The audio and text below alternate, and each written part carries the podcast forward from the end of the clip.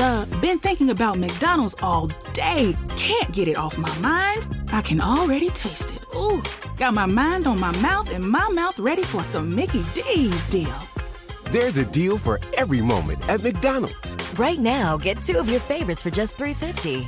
Mix and match a classic McChicken, a hot and spicy McChicken, or a juicy McDouble. Price and participation may vary, cannot be combined with combo meal, single item at regular price.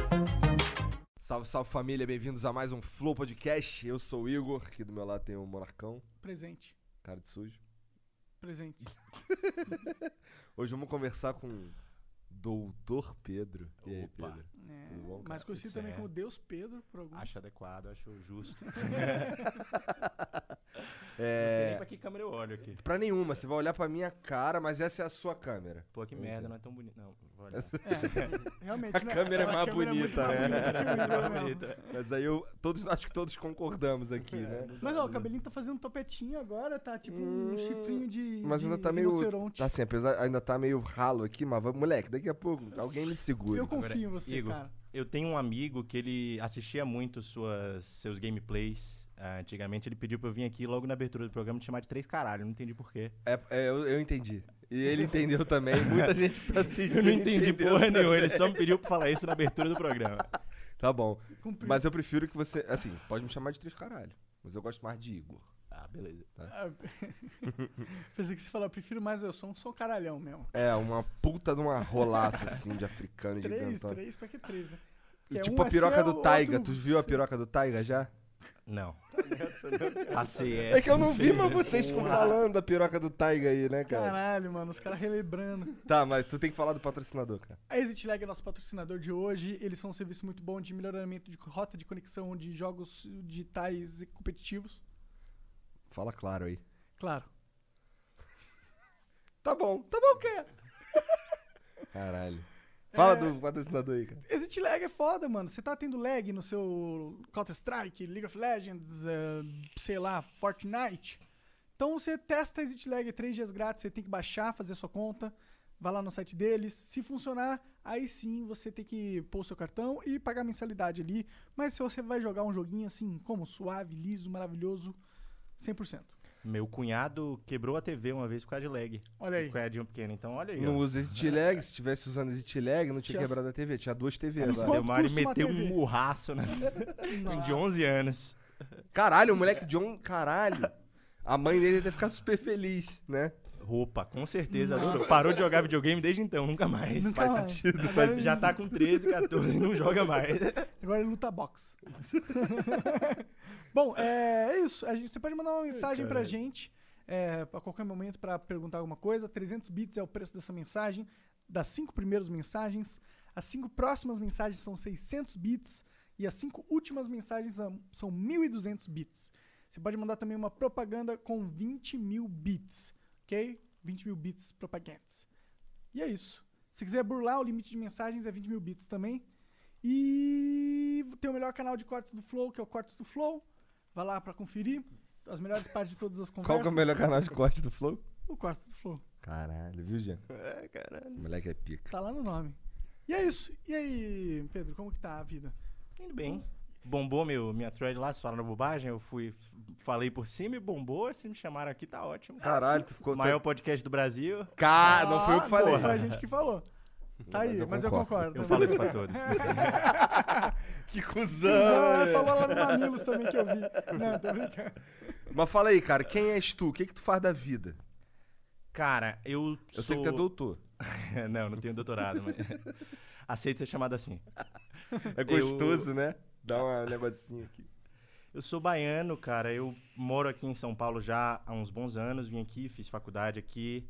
Ah, e aqui, quando eu tinha uns 18, 19 anos, bem novo, até antes, até com 16, 17, eu comecei a me envolver com uma parada chamada Movimento Liberal, que começava a surgir naquela época.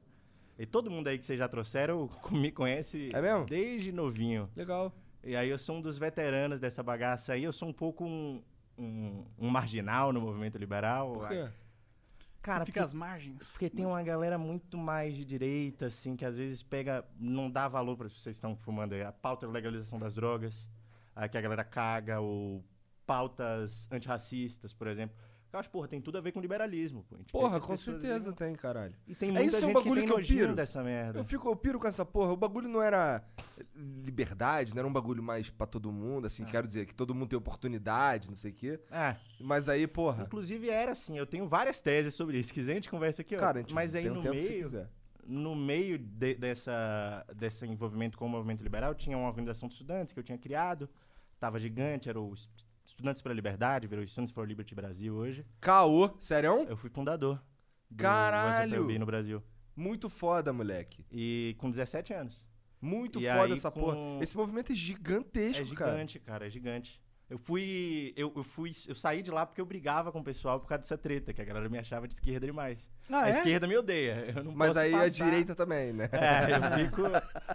Apanha dos dois lados, né? Parece eu, porra. Aí nessa que a gente criou o mercado Você não popular. apanha de ninguém, todo mundo gosta Ah, de é, você, porque eu sou, porra. sou boa praça, né? Caralho. Vai lá, fala, desculpa. Não, nessa que a gente criou o Instituto Mercado Popular. Tinha um outro amigo lá, meu, o Carlos Góes, não sei se vocês já viram aí na internet, Hum. é, que também é economista, escreve. A gente criou o Instituto Mercado Popular, a gente um pouco tentando tirar as ideias do liberalismo dessa caixinha a- a- a- que a galera mais à direita bota e que a gente acha que não é exatamente o que representa o verdadeiro liberalismo. Entendi. E Maneiro. Como é que funciona esse movimento aí? Qual que é dele? o Mercado Popular, É, o movimento liberal como um todo? o mercado popular. Cara, a gente tem um site. ah, o site já foi mais ativo. Depois de um tempo, a gente ficou mais velho. Comecei a escrever para outros veículos de imprensa e a gente faz muito mais pesquisa hoje. Por exemplo, na reforma da Previdência, ah, nós somos um dos veículos mais influentes. Com, tanto na época do Temer, a gente lançou uma pesquisona que rodou a imprensa, saiu, rendeu 10, 15 matérias da Folha, 10, 15 em outro. Caralho. Rendeu muito, assim. Foi escrito até por- pelo Góes. Ah, circulou a grande imprensa inteira, foi muito influente. Em vários desses debates de política pública, a gente acaba entrando, faz um estudo, e isso influencia o debate parlamentar. Às vezes as pessoas acham que está super distante lá, ah, mas depois que você, sei lá, você ajuda a fazer um gráfico que vai pro debate lá do se vai ter impeachment ou não, que foi uma coisa que a gente fez também para explicar o que era pedalada, a gente fez lá um- uns gráficos, reuniu as informações.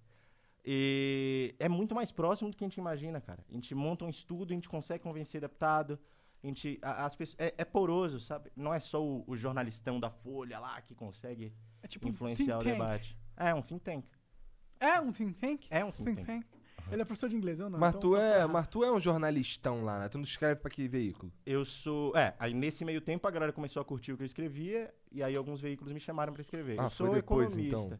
Eu não sou repórter, porque jornalista tem toda uma, uma frescura de jornalista aí que É, o pessoal sim, sim. reclama. E jornalista é tudo fresco também. Eu dou opinião, é, eu dou opinião sobre tudo. Eu, eu trabalho mais com opinião. Então não é mais com aquela informação bruta. Volta e meia, para dar uma opinião qualificada, a gente pode até produzir informação. Mas é mais uma análise de dado público. Eu não vou ficar ligando com o governador para pedir fofoca, sabe? Entendi. Então eu não me considero jornalista. Eu acho que eu sou mais economista. Caralho, tu viu só a visão que ele tem de jornalista? Cancela o Pedro. Cara, eu Tô uma visão brincando, similar. Cara, eu tenho uma visão bem pior do que essa aí, se for falar, viu?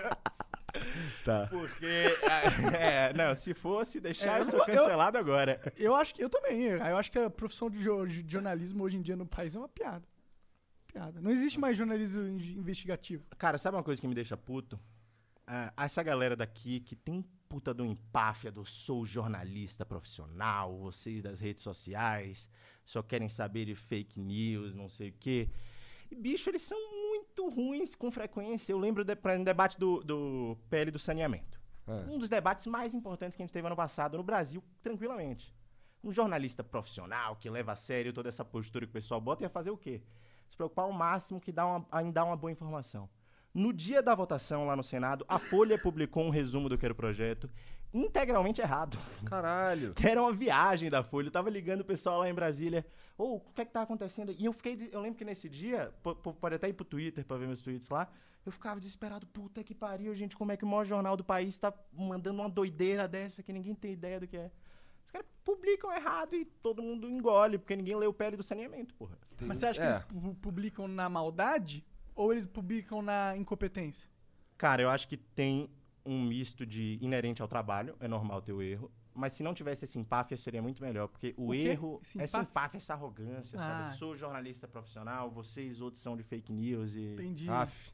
e, É. e- e que é um saco e que com frequência dissimula militância. Eu acho que tem gente que faz isso porque é da natureza da profissão e acaba errando mesmo.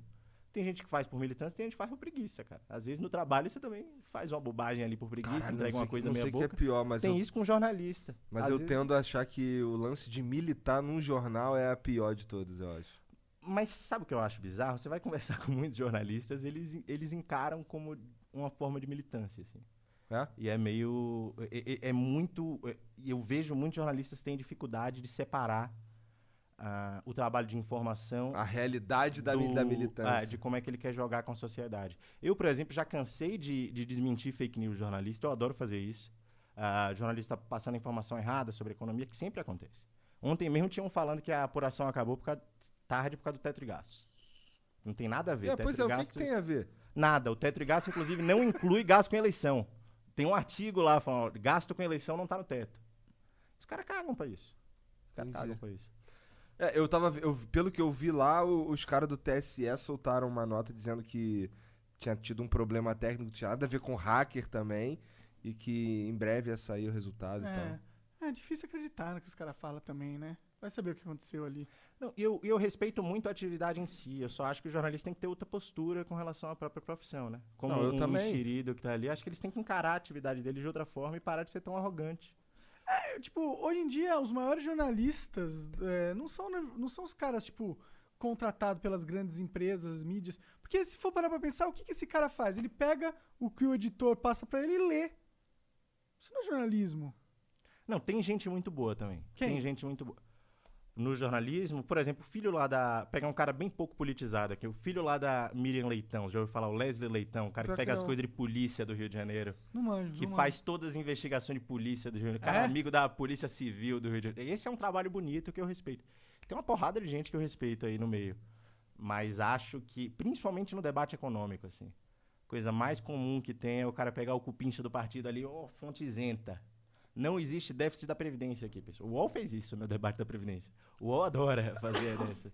Aí bota um especialista ali, uma- vende como a informação mais isenta possível. Onde, onde é que tu. se- Qual, qual veículo que tu usa pra se informar, cara, hoje em dia?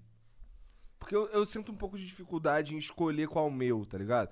Por exemplo, eu geralmente, quando eu. Quando eu, eu- todo dia eu olho o G1, tá ligado? O Monark todo dia eu olho o UOL. Qual, qual que você olha? E o Twitter, né? É, e o Twitter. A Infomoney ah, e a Gazeta do Povo, onde eu trabalho. Gazeta do Povo. Ah, eu gosto. eh, até, até por ser, são os jornais onde eu escrevo, eu gosto sempre de acessar para ter uma ideia de como é que tá o noticiário, como é que eu posso dialogar. Às vezes eu discordo de outro Fa- colunista. falam merda geralmente ou não, na tua opinião? Fala, quer dizer, dão esse tipo de desinformação também? Ah, na Gazeta tem uma porrada de, de gente, principalmente na parte de opinião, que escreve que eu falo, porra, não vale nada. É, mas de opinião meio que foda-se, né? Assim, eu não- a sua opinião, eu, qu- quando eu entro numa coluna de opinião, eu tô ali pra ler a sua opinião.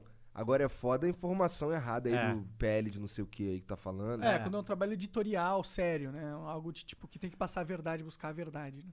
Cara, eu gosto do valor. ah, foda que é concorrente da empresa que eu O trabalho. que, que tu acha do antagonista? O antagonista é um- aquele jornalismo muito rápido, né? Então os caras estão muito propensos a erro. É. E erram. Mas você acha que eles têm uma vertente, um filtro imparcial ou eles têm uma viés ideológico? Não, mas não existe ausência de viés ideológico. Acho que é uma das coisas, inclusive, que vale a pena se desfazer dos jornalistas em geral. Não existe essa ausência de viés ideológico. O Diogo Mainardi não tem viés ideológico, pô. Quem tem, Com certeza tem. quem tem mais de 20 anos aqui lembra que era o Diogo Mainardi no governo Lula. O Diogo Mainardi era o... Eu não lembro. eu não- não- É, ele era algoz dos caras, né? Ah, é? O Diogo Mainardi era um megazord da oposição ao Lula. É. Ah, é? O Diogo Mainardi era o maior opositor do Lula. Ele assim, era o mais antagonista mesmo, né? Mas, mas- Todo mundo mas comprava a opo- Veja pra ler o Diogo Mainardi. Entendi. Mas nessa oposição ele era justo e correto e imparcial ou ele era. É, ele mentia, ele escondia os fatos, ele, Ele usava estatísticas. Ele era maluco, ele era escroto. É? Ele escrevia umas colunas falando: o Meirelles é meu vizinho, tá aqui fazendo música alta, tocando It's Raining Man 3 horas da manhã. Caralho. O Diogo era meio doidão, assim, Mas nessa era verdade isso? Eu não sei.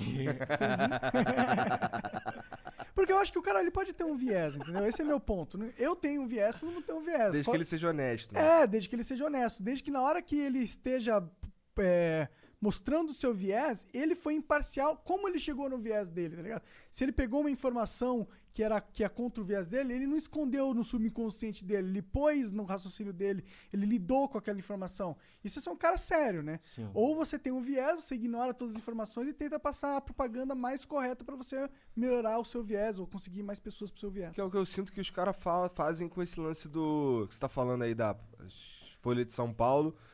Passar uma informação completamente ao contrário do que ela de fato é, só pra parecer horrível. Weekdays starting at 4 on NBC4. Another school year with so much uncertainty. News 4 is working for you, dedicating important coverage to keeping kids safe at school. helping you navigate the biggest issues facing parents, children, and teachers. And giving you expert guidance from local doctors and educators. and showing you ways to manage stress weekday afternoons starting at 4. We'll help you get through the school year safely. Weekdays starting at 4 on NBC4. We're working for you. Did you know that the U.S. Army once used camels to haul equipment across the American Southwest? Or that many presidents gave their best speeches while drunk? You didn't learn these stories in high school because your teachers thought they weren't important or outright false. After all, history isn't right unless it's extremely boring. I think they couldn't be any more wrong. My name is Scott Rank, and I host the podcast History Unplugged. I look into the forgotten stories like these that changed our world. You can check out the show by going to historyunpluggedpodcast.com. Eu acho que é essa a ideia, não é? Não. Nesse caso, por exemplo, do PL do saneamento, era uma coisa é, é, que eu lembro muito específico, que é- era ah, objetivamente fake news. Eu lembro que a manchete da Folha era o projeto vai liberar privatização de água do Brasil, que não é verdade, porque já é liberado. Tem várias cidades do Rio, por exemplo, que tem água privatizada. O que era mudar algumas coisas ali no contrato, que é aumentar a transparência dos contratos, e aí aí o pessoal não quer explicar porque é. Porque o jornalista, inclusive, quando faz essas fake news que eu digo, ele tá caindo ali no jogo de um certo grupo político, que todo mundo sabe qual é, que quer desenhar esse debate como privatização ou não privatização. Aham. Então é mais do que uma fake news. É, É, uma pior. fake news que, que, curiosamente, se encaixa perfeitamente na narrativa de um grupo político que. E eles ainda usam como fonte, né? Exatamente. Saiu na folha essa porra aqui, ó. Ah, Caralho. E o, mas o que eu mais. Eu acho que a gente também tem que ter cuidado de, de rejeitar tudo também, né? Não pode. Cara, ó, sabe o que que eu... Assim, tem esse lance do... Eu todo dia eu abro o G1 lá pra ver. Quando eu vejo um bagulho lá que é... Que eu olho assim e fico, caralho, essa porra aqui tá esquisita. Daí eu vou olhar outros veículos também, tá ligado? Eu abro o G1 só porque já tá ali também. Não é muito... Confio no G1, porque eu não confio muito também, não. Mas é mais um lance de... de, de, de Pior sei que eu lá. não confio em nenhuma, cara. É. Nenhuma. Mas assim, se tiver todo Eu mundo acho que- falando a mesma coisa, aí deve ser real, entendeu? Cara, eu acho que tem duas coisas aí que são perigosas. Que é cair na negação também da imprensa, de, pô, não vou acreditar em nada. Às vezes tem, sei lá. Eu vejo o pessoal bolsonarista faz muito isso, né? Sim. Pega lá o- os depósitos do Queiroz na conta do Flávio. Isso Nada aí. a ver, gente. Ah, não, Mentira mas da aí, Globo. é. Ah, se- se- quando a, a- Mas é a- a imprensa mostra o vídeo É. lá do cara fazendo debate, você tem que olhar qual é a informação que o jornalista está te trazendo. Sim, sim. E aí o jornalista tem que se esforçar. Por exemplo, nesse debate de política pública, nunca se coloca o link do PL que o cara tá falando. Como é que o jornalista da Folha não bota o link do PL? Ah, porque não quer gerar tráfego para fora do site da Folha. Meu irmão, você é jornalista profissional? Você não fica se diferenciando do pessoal de rede social porque você é absolutamente correto na informação e respeita o leitor? Então bota o link para que todo mundo verifique que você está falando sobre um projeto de lei. Ou então coloca, sei lá, talvez dê pra colocar o link transcri o, o- a PL transcrita dentro do site da Folha, É, que que foda-se. seja um negócio que você clica e abre assim a PL na mesma página pra não tirar o tráfego. Não, não, não, não. É, mas. É tem- só preguiça, né? É, é preguiça. Preguiça geral- ou... É, e aí, esse exemplo, por exemplo, se encaixava perfeitamente na narrativa. Acho que a gente tem que ter senso crítico, cara, pra não cair em nenhuma das duas. Pra não cair nem numa torcida organizada de, ah, não pode acreditar em nada que sai na imprensa, porque isso aí acaba atendendo também interesse bem Com específico. certeza, com certeza. Nem nessa é foda, coisa a gente do tá no momento filha da puta. imprensa profissional, acadêmica. Mas acho que acreditar, você- quando você fala não acreditar em nada, é tipo, tudo que sai na mídia, você olha assim falando, ah, ok, tem informação aí, mas ela tá totalmente enviesada, sempre. Ela nunca, ela, ela nunca é transparente. Aquela informação, ela nunca tá decodificada, ela sempre tá codificada. E através do viés que aquela pessoa dá. É uma informação. Aquela pessoa sabe que é uma informação valiosa. Ela pensa, como eu vou usar a- a- o valor dessa informação pra minha narrativa. Aí ela vai colocando um monte de coisa nessa informação, tá ligado? E aí o que você vê é essa informação repleta de um monte de firulagem do jornalismo que é pra te guiar pra um lado. Sabe Isso que eu- como, que eu quan- digo. quando eu comecei a ficar muito puto com isso? Eu lembro das reportagens sobre o tal do movimento liberal que eu tava falando aqui. Aham. Era impressionante. Chegava um jornalista da, eh, eh, desse no evento nosso. eh, Você via ali já pela cara do cara que ele saiu direto do coletivo do PSOL da, da como é a faculdade da ECA USP aqui, foi direto ali cobrir nosso evento. Chegava lá perguntando para as pessoas, não perguntava ah, qual é a sua visão de mundo, o que, é que você acha dessa história do movimento liberal que está surgindo. Perguntava qual preço da sua roupa. E ela. Rolava, eu, eu vi três ou quatro vezes jornalistas diferentes fazendo isso em evento, de veículos diferentes. Qual é o preço de sua roupa? Vou anotar aí que chegava. Ah. Não, não sei quemzinho que estava com uma roupa de preço tal. Acha. Aí bota, sei lá, qualquer opinião a que mais pareça elitista possível. Ó, então eu não posso. Então, isso daí pode, mas eu não posso ficar zoando o comunista de iPhone. Mas zoar o liberal que tá com a roupa cara, Inclusive, a diferença da zoeira e, e- e do que se pode fazer de zoeira sem ser cancelado é completamente determinada por. Com certeza. Isso, nossa, cara. Pois é, a gente vive uma. Uma. É que isso que acontece, ó. O cara que, o cara que geralmente é cancelado. Oi? Eu- você falou- Ah, não, desculpa, achei que você tava falando comigo. Falei. O cara que é cancelado. Assim, tem o cara que é cancelado e ele se importa com isso. E tem o cara que é cancelado e não tá nem aí pra isso, né?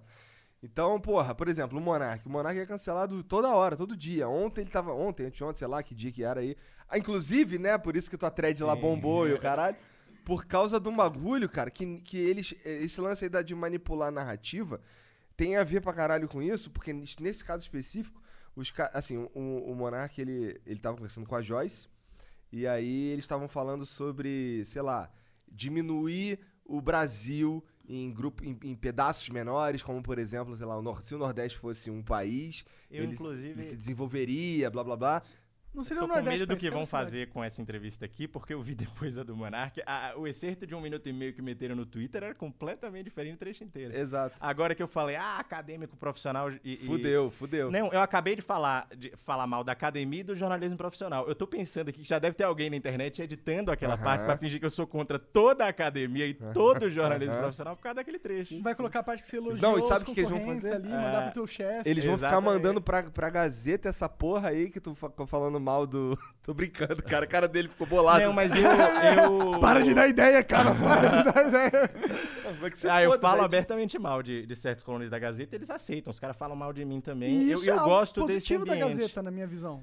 Fala mais Cara, eu não vazei da. Gazeta porque eles sempre me trataram muito bem agora. Eu discordo absolutamente dessa situação do Rodrigo Constantino que rolou, por exemplo, que é um cara que eu não gosto de ler o que ele escreve. Ah, acho que ele foi errado na parada lá que ele falou. Não, não tolero esse cara.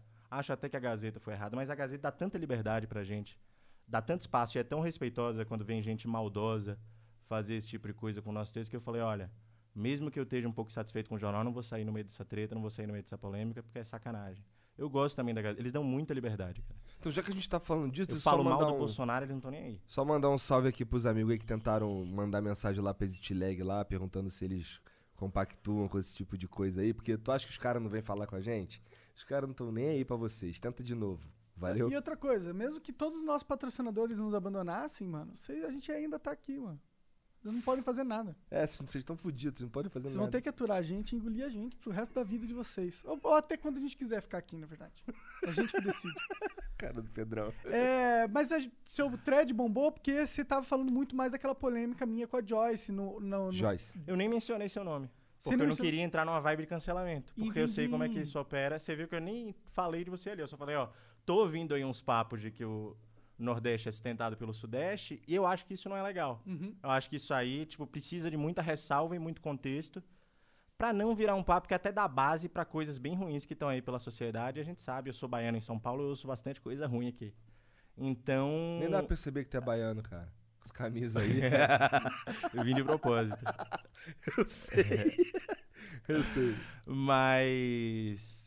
Cara, então eu, eu- senti Mas tu que assistiu, valia a tu pena. assistiu pelo menos ali o trecho anterior e o, tu, tu- assistiu, sei lá, os cinco minutos que estavam essa Sim. conversa aí? Eu vi. Então, tu, o, o- tu que viu então que, no que os final caras pegaram ali e fizeram um bagulho maldoso. Eu não tô falando de opinião certa ou errada. Tô falando que pegaram uns pedacinhos assim Fizeram maldoso. de uma parada que Fizeram é maldoso. desonesta. E já estão fazendo maldoso aqui. Se eu entrar no Twitter agora, eu já descobri que estão fazendo maldoso aqui com Eu a gente. não duvido, também. não, não duvido. E eu achei que, que foi uma edição maldosa ali. Mas acho também que esse papo de que o Nordeste é sustentado dá margem a muita coisa é, é, é, que acaba justificando muita coisa ruim e que não é verdade. Mas eu acho que naquele basicamente não é contexto lá, era a gente falando no contexto do sistema político. né? O sistema político, a estrutura governamental, a estrutura do, do Nordeste é financiada um pouco pelos, pelos impostos que vêm do, do Sudeste. Tipo, isso é uma questão matemática da coisa. Tô- e, é, e é muito pelo, pela forma com que o sistema foi escrito. As regras do jogo. Não tem nada a ver com o povo do Nordeste, ou o povo do Sudeste, ou o povo de não sei o quê. Essas são as regras do jogo. O jogo funciona de acordo com as regras. Infelizmente, é o que tá no papel. É por isso que a caneta é poderosa. E, mas o, no- o Nordeste é rico pra caralho. é- naquele, naquele ponto, ele não tava entrando no mérito da economia ah, privada do Nordeste. E sim na questão do Nordeste no sistema público, né? Mas é aquela, essa discussão se perdeu também quando se tira do contexto a conversa inteira. Eu vi, inclusive, muita gente contestando, falando, você falando, não, é, é, o Nordeste é lindo, o Nordeste é super desenvolvido. Não é, gente. Acho que a coisa não é assim. Eu- o que eu acho, porém, é que a gente tem que lembrar como é que se deu essa história. A Constituição de 88 foi quando começou um pouco a, essa intenção de diminuir a desigualdade regional do Brasil de modo mais explícito com essas transferências fiscais. Mas se a gente vai olhar, por exemplo, a ditadura, os caras financiavam a indústria rodo aqui em São Paulo, eh, construíam uma porrada de coisa aqui, boa parte do custo ia lá para o Nordeste disperso e não pensava direito lá. Acho que o Delfim tinha tem até uma declaração de que ah, lá em São Paulo dá mais retorno mesmo. Não lembro exatamente o que ele falou, mas ele falou algo nesse sentido. Investir em São Paulo dá mais retorno mesmo, deixa o Nordeste para lá. Século XIX foi o que eu lembrei lá da Thread, a história do algodão do Nordeste, que. Como é que é isso aí? Tô por fora. Cara, a Revolução Industrial, você sabe que foi na indústria têxtil, né? Lá de Liverpool, isso aí acho que todo mundo aprendeu na escola. Eu não aprendi porra nenhuma, cara. Mas tudo bem, vai. Então, os caras aprenderam a fazer roupa mais rápido lá em Liverpool. em Liverpool. É, E no fim do século XVIII, Ah. ah, mais ou menos metade do algodão que chegava na indústria têxtil de Liverpool, que estava acontecendo a Revolução Industrial, vinha principalmente de Pernambuco e Maranhão, que eram estados bem maiores do que são hoje, né? Vários estados ali no Nordeste estão no, no que era Pernambuco e Maranhão naquela época. E o algodão saía de lá e ia para a Inglaterra.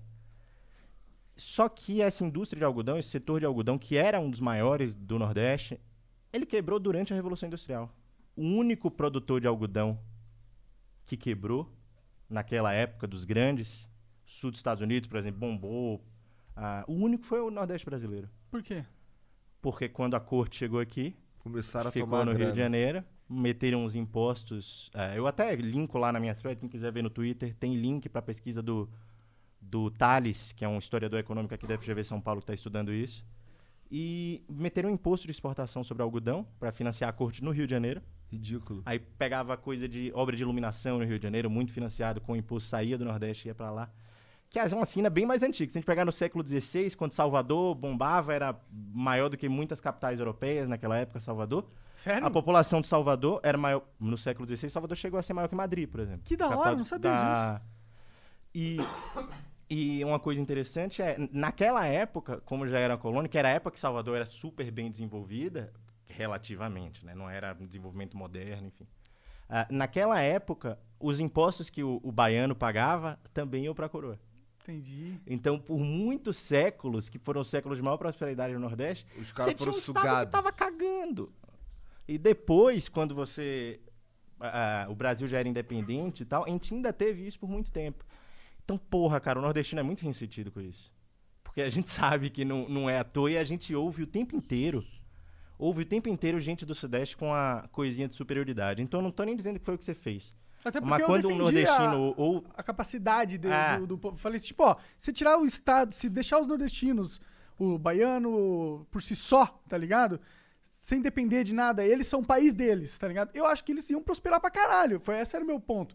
Que, tipo, o que impede o Nordeste de prosperar é um sistema burocrático que é todo travado e de séculos atrás, de uma lógica de séculos atrás, que perpetua até hoje e que impede do, do- negócio andar. Mas não é culpa dos nordestinos em si. Cara, é, mas isso aí tem um sentido. Isso já mudou muito. Isso já mudou muito. Por exemplo, eu digo tranquilamente que os políticos de, que governam Salvador e, e a Bahia hoje são muito melhores que os do Sudeste. são caras mais sérios, preparados, que inclusive economizam ali na parte de servidor, não fazem aquela que o pessoal aqui faz no, aqui embaixo. Ah, é o Rui Costa, Rio, inclusive, que é o petista mais sensato. É o Rio. O Rio é foda. Os políticos Tá do perdido, Rio e a política fudeu. institucional do Rio me parece muito menos séria do que a de Salvador. Então, como o nordestino tá meio puto com essa repetição de visões estereotipadas que ele ouve de gente do Sudeste, eu ouço isso aqui em São Paulo o tempo inteiro. Ainda mais em meio de economia, de mercado financeiro. O pessoal tá acostumado a ter baiano como empregada, né?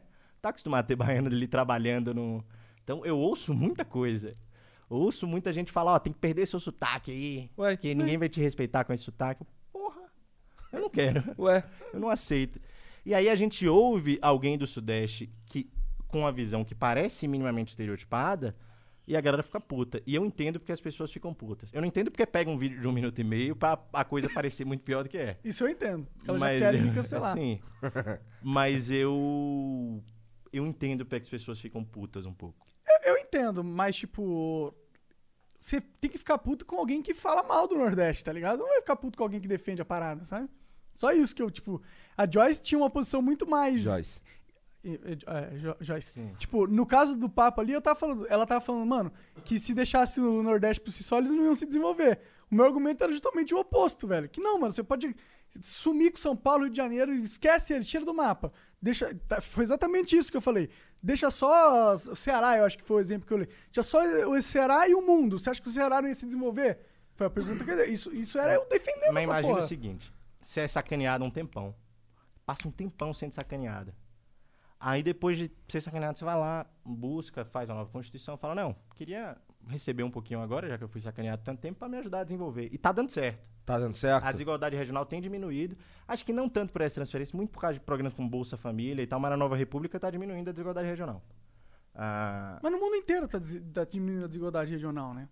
Tipo, a África, por entre exemplo. países, sim. Entre países, sim. Sim, eu acho, eu acho que essa lei, por mais. Pra mim é só um, um, um, um negocinho. Ah, a gente fudeu vocês no passado. Deixa eu fazer um marketing aqui na lei, tá ligado? Que a, a gente vai te dar mais grana de imposto, mas a gente vai fazer todas as lógicas dos sistemas beneficiar o Sul.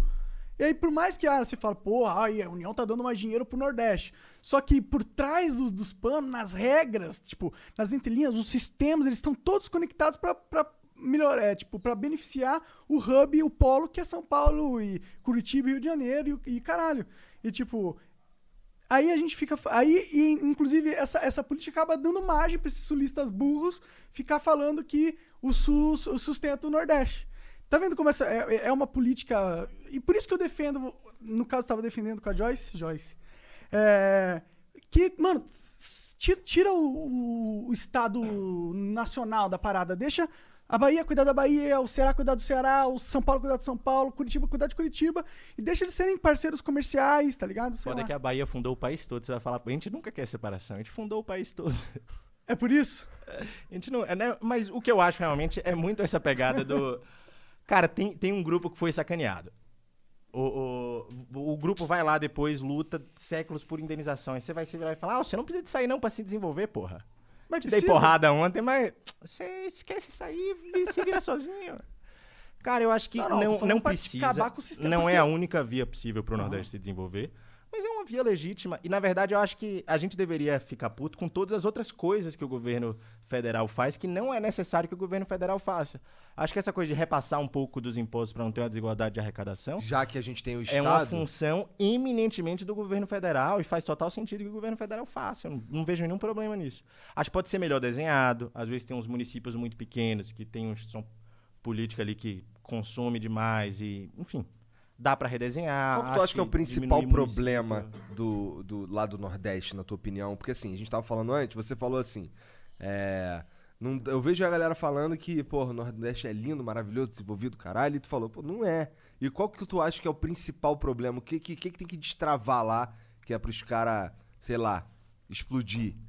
Tirando esse lance da gente. Vamos lá, como você tá falando, a gente tem uma política fiscal que envia uma grana pra eles lá. E, cara, eu acho que, já que há o Estado brasileiro, nada mais justo, tá ligado? Mas aparentemente isso não é, apesar de estar melhorando, talvez não seja suficiente. O que, que, o que, que você acha que o governo tinha que dar uma destravada pra deixar os caras andar, porra? Tá ligado? O Samuel Pessoa é um economista careca, escreve na Folha. Não, Talvez não você já ligado. visto aí no YouTube. Talvez. Ele, ele tem um trabalho muito interessante que o título é Existe um problema de desigualdade regional do Brasil? E o que é que ele argumenta ali, e que eu acho genial, assim, foi um Ah. paper que explodiu minha cabeça. Que é, o, quando a gente dá uma olhada, não existe um problema necessariamente de desigualdade regional no Brasil. Uma região é diferente da outra. As pessoas de uma região e o contexto econômico de uma região é diferente do outro. O que, é que eu quero dizer com isso? O Nordeste, as pessoas têm menos escolaridade, em média, e têm menos capital físico, menos infraestrutura. Ah, então, muito do problema não é necessariamente uma desigualdade entre o Nordeste e o Sudeste, entre as pessoas do Nordeste e as pessoas do Sudeste, muito porque muita gente do, do Nordeste se mudou para o Sudeste. Então, acho que igualar um pouco a situação de educação ah, é fundamental, principalmente primeira infância. Dizem que lá a educação é melhor o do que Ceará- do Sul. o na- Ceará na é um? O Ceará, sim. né? O Ceará, sim. O ensino médio de Pernambuco tem melhorado muito. A Bahia ainda está um pouco atrás, ficou para trás de Pernambuco e e Ceará, né? Nos últimos anos, mas tem alguns estados que estão se destacando bastante. Na verdade, salvo engano, saiu agora o IDEB e o melhor IDEB do ensino fundamental era do Piauí. Interessantíssimo. Então Ah, tá então- mudando então tá- um pouco. tem E pontos esses recursos, eles vão para esse tipo de coisa. Sim, eu Não acho é como se foda. tivesse tudo sendo jogado fora. Ah, Eu acho que esse, inclusive, é o melhor Nordeste lugar teriam. investir essa grana é na educação mesmo, na minha opinião. Mas eu sou leigo, eu sou um burro. então- Eu não sei se o Ceará teria condição, ou se outros estados do Nordeste teriam condição de ter essas melhorias de educação que tiveram na nova República, isso é uma coisa nova, ah, se não fossem essas transferências. Porque isso vira serviço público. Então, eu não tenho muito problema com isso. É, ok, eu entendo que, tipo, mais dinheiro vai ajudar. Mas, na- no fundo, no fundo, o que faz ah, é, um sistema dar certo ou não, não é a quantidade de recursos que entra nele, é a lógica pela qual esses recursos são utilizados. E o, o meu argumento é, vamos mudar essa lógica. Tipo, vamos dar mais liberdade pro povo nordestino, pro povo da Bahia. Pra mim também, porra, Decidir pra o que, que ele faz com a porra do dinheiro, tá ligado? Total. Porque eu acho que hoje em dia o sistema, ele engessa tudo. Tudo é engessado, sabe? E esse, esse é meu ponto. Eu acho que eu queria separar tudo porque é mais fácil a gente reconstruir o sistema e eu acho que o sistema tá ligado com as pessoas que vivem dentro do sistema. Quando o sistema é construído nacionalmente, você necessariamente tem um grupo pequeno de pessoas construídas no sistema para uma população gigantesca e esse pequeno grupo de pessoas não necessariamente está conectado com os problemas reais desse, desse grande região. Para mim, a lógica de ter um sistema nacional comandando tudo é burra. Sim. Acho que o- pode ter um nacional, mas ah, mesmo aqui em São Paulo eu vejo, pé que a gente não tá nem aí pra subprefeitura. Você sabe que é o subprefeito do lugar que você Não, mora? Porra. Porra, esse cara devia ser mais, mais ou tão importante quanto prefeito. Esse é o cara que você vai ligar pra resolver. Porra, minha rua aqui tá com um buraco, bicho. Ah, eu acho também que as decisões deviam ser cada vez mais locais e não só, não só de separar do, do país pro estado, do estado pra cidade, mas da cidade pro bairro também. Sim, com, com certeza. Eu acho que a gente tem que ter, na minha visão, no futuro, 200 anos, a, me- o melhor, a melhor unidade política é a cidade. Porque, porra, cabe 20, 30 milhões de pessoas numa cidade, tá ligado? Então dá pra você ter um polo político lá o suficiente pra ser uma nação por si só. Não precisa ter mais um outro polo, sabe? E várias cidades operando juntas com certa liberdade, você tem um pouco de limitação do poder, né? Que é uma coisa que os liberais que eu tava falando aqui admiram muito. Eu acho que federalismo é uma ótima ideia. Eu Pois acho é. que, que esse é um caminho aí bom. Chegar mais próximo do sistema americano, tu diz? Ou algo parecido? Cara, que os estados tivessem alguma, alguma liberdade. Foda que o Brasil é tudo desorganizado. né? Então os estados é têm foda. é, algumas coisas que o estado tem liberdade pra fazer, tipo definir imposto. Aí você vai tentar vender de um estado pro outro, você não sabe porque você não tá mexendo no sistema de imposto do estado vizinho. Tem algumas coisas no Brasil que o pessoal tem liberdade demais e usa pra coisa errada, mas na maioria das coisas eu acho que tem liberdade menos. Seria melhor que os estados e municípios tivessem. É, que, que será que o Regras pa- diferentes. qual que seria o papel do nacional, do governo nacional na, minha, vi- na sua visão? O que, que ele precisa realmente fazer? Porque dentro do dinheiro arrecadado no- nos- dos impostos dos cidadãos, a maioria das- desse dinheiro tem que ser usado nas cidades, né? O governo nacional ele meio que cuida do exército e é isso. Aquilo que eu acabei de te falar, por exemplo. Se você tem uma região que foi historicamente prejudicada por outra, você. É, mas eu não sei se eu gosto tanto dessa lógica, cara. Porque ela tem uma. Ela cria esses vínculos negativos na sociedade, tá ligado? Vínculos de, de dependências, aí começa a criar motivos pra um cara um pouco mais ignorante começar a odiar o Nordeste, porque ah, eu tô pagando dinheiro aqui, tá indo pra lá, entendeu? Eu não, eu não sei se. E eu não sei se isso realmente faz alguma coisa assim Pô, porque há quantos anos tem essa política, entendeu? E, e não mudou nada. Tipo, o, o Sul ainda cresce mais do que o Nordeste, tá ligado? Por, por mais que o Nordeste tenha crescido pra caralho e talvez ele tenha exponencialmente, tipo, é, proporcionalmente crescido mais do que o Sul, a questão é que o Sul ainda se manteve como polo dominante. Não, é, não foi como se essa, essa lei tivesse trocado a lógica e tivesse colocado finalmente o Nordeste no patamar que ele deveria estar. Uma grande, tipo, devia ser o Sul como a Califórnia e o Nordeste como New York, Nova York, tá ligado? Mas não é isso que a gente vê, eu imagino.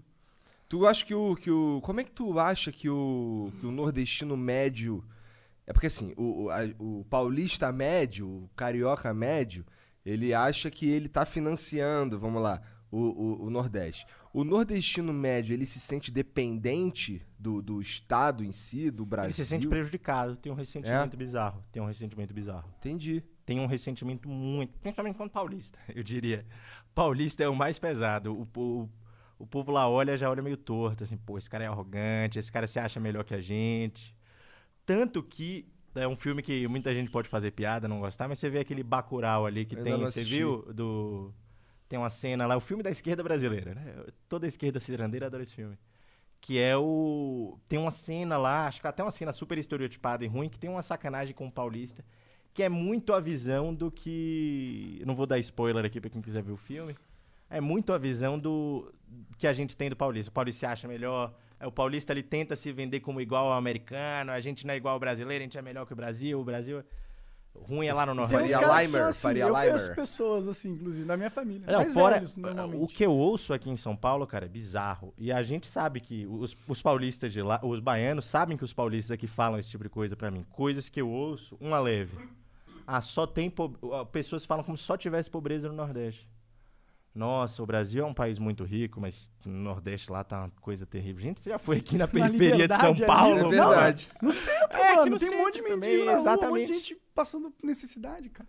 E a galera tem esse tipo de comentário, mas tem outros. Eu... A mais bizarro pra mim, pegar um engraçado pra não ficar em história ruim, foi uma. uma menina que ficava comigo falou que eu tinha sotaque de resort. Caralho! Que- Resort? Falou, pô, seu sotaque, sotaque de resort. Falou, não, é da Bahia, que às vezes você vai no resort na Bahia, tem umas paradas ali ao redor. Caralho, é bom. A pessoa é. Existe uma. Eu já ouvi, por exemplo, em né? ambiente de trabalho que eu tinha que perder o sotaque, como eu falei. É, sim. Ah, já ouvi que era sotaque de empregada. Eu já ouvi algumas vezes. Que eu acho que não é nem. Não tá, sotaque de empregada. Muitos baianos vieram pra cá. É, mas existe dava. um estereótipo na cabeça, na- no senso comum do paulista. Sim.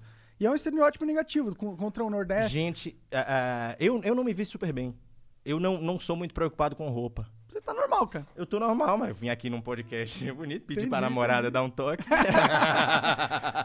Ela escolheu essa Mas tem- camisa aqui em São certinho. Paulo, gente mal vestida é baiana, né? Não sei, é? É. É, tem a coisa do de quem é meio cafona, assim, meio escroto, usa umas roupas estranhas. Ah, ah, não roupa estranha legal, daquele pessoal descolado. Roupa estranha, meio escrota. É chamado de baiano. Eu lá no Rio, lá no Rio assim. é Paraíba, mano. Sabia? Ah. Lá no Rio, esses caras, assim, do jeito que você tá falando, ah, caralho, olha lá, tá vestido igual um Paraíba, tá ligado? Mas é isso que você tá falando, é sempre ligado com os caras do Nordeste, Sim. né? Que é fácil, né? O pessoal veio pra cá. o- Eu, eu costumo brincar que São Paulo e, Ba- e Rio de Janeiro são filiais da Bahia. Se você for observar direitinho. Em 2000 teve um Datafolha aqui que tinha mais filho de baiano do que filho de paulistano em São Paulo. Caralho. Rio de Janeiro, se você for ver toda a cultura do Rio de Janeiro, são os baianos que foram pra lá no fim do século XIX. Vocês quebraram o setor do Nordeste, o pessoal foi pro Rio, montou samba, montou os- a- as escolas de samba, que tem até a ala das baianas Aham. até hoje. O Cartola, né, que falava que na minha época samba e macumba era a mesma coisa. e é, são os baianos que levaram as coisas lá pro Rio. Então, as pessoas não têm ideia de que muitas das coisas que elas gostam também são baianos. Mas hoje só restou o adjetivo como negativo, Pois como é, cara. estereótipo. E o baiano fica puto quando sabe. Você acha que as pessoas de Salvador não sabem que. Que tem esse em, estereótipo. É, que em São Paulo, gente que se arruma mal e gente que faz merda no trânsito é chamada de baiano? É. O povo sabe, o povo fica puto e o povo não gosta de paulista por causa disso. Verdade. Mas os gaúchos devem ficar putos também, que a gente chama eles de gay. Do mesmo jeito, eu acho que toda, nas- toda, todo povo ele tem um estereótipo negativo bizarro, né? Gaúcho é bem ressentido também. É. Mas eu acho que a coisa do Nordeste é mais pesada. Eu não tenho. Mas gaúcho é um Ah, o povo bem gaúcho não ia, ressentido não ia, também. eu ia discutir com você nisso. Bom, carioca tá tranquilo, carioca é só ladrão. É, carioca é ladrão. É, Cara, eu não vejo por que separar o Brasil por causa disso. Eu gosto do Brasil. Eu gosto dessa coisa de um país com várias coisas Eu diferentes. gosto do Brasil, eu não gosto da lógica do sistema, só Sim, isso. eu acho que podia, o governo federal podia fazer só o que é estrito do governo federal. Eu concordo, deixar mais coisa pros estados. É, tá- só o exército. Põe o exército na mão do governo federal e é isso. O Eu resto dos deixaria uma coisa e outra a mais, mas acho Tipo o que é- quê? Isso é uma curiosidade. Cara, eu acho que uma sociedade, por exemplo, pode definir, olha, ninguém aqui vai ter uma renda menor que X. Que é o que a gente fez um pouco com o Bolsa Família.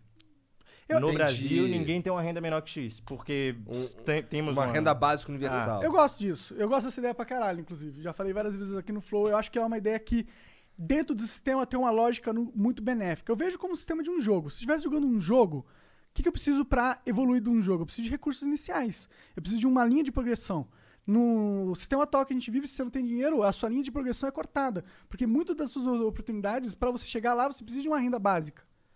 Inclusive, eu acho que os liberais brasileiros, aí já uma atividade que eu adoro, que é falar mal do, do mainstream liberal brasileiro, que é o, o pessoal fica falando mal de Estado o tempo inteiro, fica numa repetição da porra, e não param pra pensar, às vezes, que o que mais vai fazer com que o liberalismo floresça no Brasil é se o pobre brasileiro for proprietário, se o pobre brasileiro tiver uma rendazinha e puder participar do mercado consumidor, que é quando ele vai de fato se integrar. Mas O isso é cara- louco porque é óbvio, não é? É óbvio, mas os caras ficam numa punhetagem de só falar em, em contra o Estado, contra o Estado, assim, que, a- que acabam sem parar pra pensar nessas outras coisas, né? Mas isso é uma parada que vai diminuir o Estado. Se você pega e, e você identifica que o Estado tem funções fundamentais e fala, beleza, faz só isso. Aí você tira um monte de outras coisas que o Estado tá fazendo, gastando uma grana do caralho e não sendo efetivo, entendeu? Muito mais vale você é, dar dinheiro na mão do cara e ele buscar a solução no sistema privado do que você fornecer o sistema, a solução através do sistema público, que é o que a gente faz. Em vez de você fornecer a renda pro cara comprar a solução, fornece a solução de graça pra ele. É sempre uma solução tosca. que Inclusive, sai muito mais caro que se você tivesse dado dinheiro pra ele. E às vezes a solução que você quer dar pro cara não é, sabe, eu vou te dar leite, vou entregar leite aqui. Muito melhor dar dinheiro pras pessoas. Ele compra leite, se ele quiser leite, se, Se ele quiser, quiser, suco de é. uva, ele compra suco de uva. Inclusive, o Bolsa Família É. ah, foi por muito tempo considerado uma política liberal. Tinha essa disputa ah, na política brasileira dos programas sociais focalizados, quer dizer, você vai focar num grupo e vai mandar pra eles, tipo, as pessoas que têm renda abaixo de X. Ou universal, que é tipo o SUS, todo mundo tem direito, todo mundo tratado igual. ah, se você é super rico, você tem direito ao SUS, se é super pobre, tem direito ao SUS.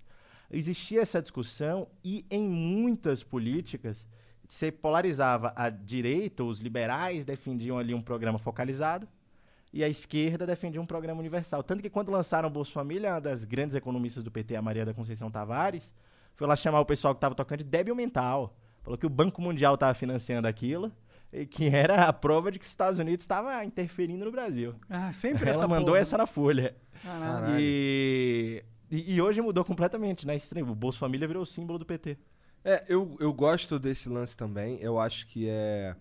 A, a Joyce já falou que isso aqui a gente já tava muito esquerdinha quando a gente falou esse bagulho aí. Que, que só, só que quem, quem inventou essa porra primeiro. Milton Friedman foi o que propôs essa ideia. Um liberal.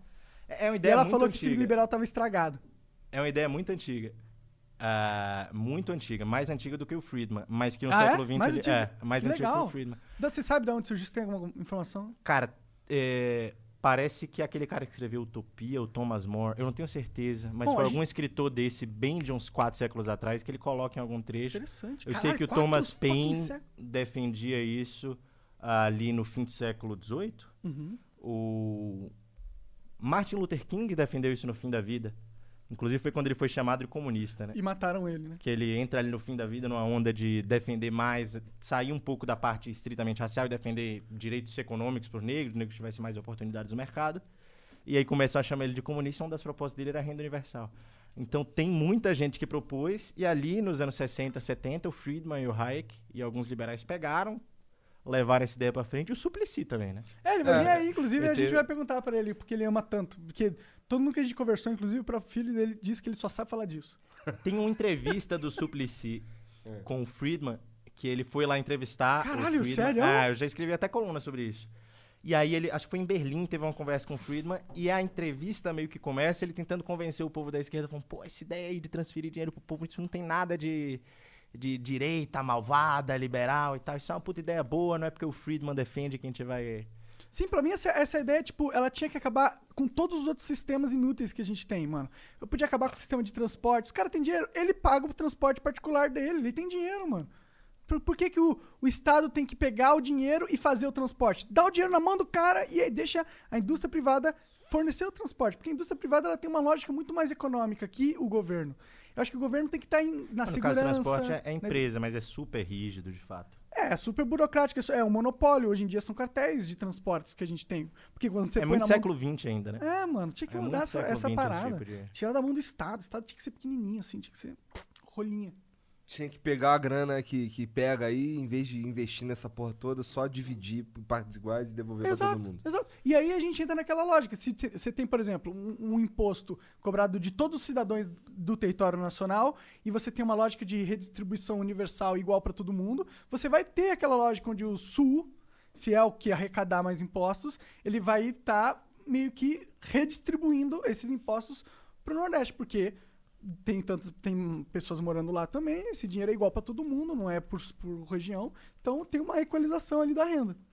Mas é um programa muito inteligente, na minha opinião. Eu acho que nem tanto. Eu, eu sou a favor de diminuir o Estado brasileiro, mas acho que nem tanta prioridade é reduzir o Estado assim do dia pra noite. Primeiro porque é politicamente difícil. Sim, é, não, é eu sou muito, eu sou muito assim, eu tô sempre pensando no projeto de lei que vai ser escrito pra resolver um problema. Acho que economista tem essa mania. Eu tô sempre pensando em como é que a coisa vai funcionar na prática. E não tem, você vai mandar um plano pra fazer o Estado brasileiro ficar pequenininho, você vai demorar 40 anos pra fazer Vai. isso, vai dar um trabalhão. Vamos pensar primeiro nas coisas pequenas. E eu acho, cara, essa regulação de ônibus, por exemplo, que é uma coisa que a gente viu no táxi, é muito século XX. Sim. É muito- você tem ali as rotas pré-definidas, Empresas aí de o cara pega uma concessão dominar esse pública. mercado. Você consegue resolver hoje por... Porque a história do Uber é clássica, como é uma coisa antiga. Antigamente você tinha um problema que você não podia entrar em qualquer carro e falar, ô, me leva ali em, em- na Liberdade, por, por favor, porque você, não tem um às vezes é filtro. um maluco. Exato. Aí você botou ali a plaquinha e tal pra resolver esse problema que se chama assimetria de informação em, economia. Quando um cara tem muita informação, quer dizer, o taxista sabe ali se ele é um maluco que vai te matar e você não sabe. Aí você acaba não fazendo o negócio porque tem essa assimetria. E aí o que é que o Uber fez? Ah, e, ah, sim. E o que é que virou a história do taxista? Rolou uma putaria. O certificado, que era o alvará que se usava pra re- resolver essa assimetria de informação, começou a virar. A ser alugado. É, alugado. Lá a no galera Rio- comprava vários, né? Cara, lá no Rio, sei lá, os últimos 300 táxis que eu peguei, o dono do táxi, o cara não tava dirigindo, era um outro cara que tava dirigindo. Porque o dono trabalhava um dia da semana, os outros seis ele alugava. E ficava Virou em casa máfia, comendo cara. camarão. E muito porque, e aí é, é um pouco meu lado liberal volta, as lógicas do Estado, às vezes, quando é uma coisa impositiva e, e- e certo tipo de relação que você tem no Estado, às vezes tende a virar máfia se você não faz de um jeito inteligente. Ah, então, acho sim que a- o Uber vê- veio como a tecnologia mudou isso. Agora, você, a regulação é muito melhor.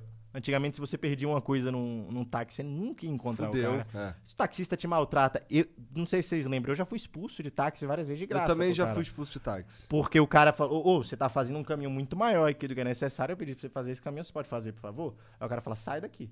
Não, eu já fui expulso do táxi uma vez porque o cara achou que eu ia roubar ele. Não tô falando. Não um tô taxista brincando. carioca achou que você ia roubar ele. Olha isso, que doideira. Porra, aqui.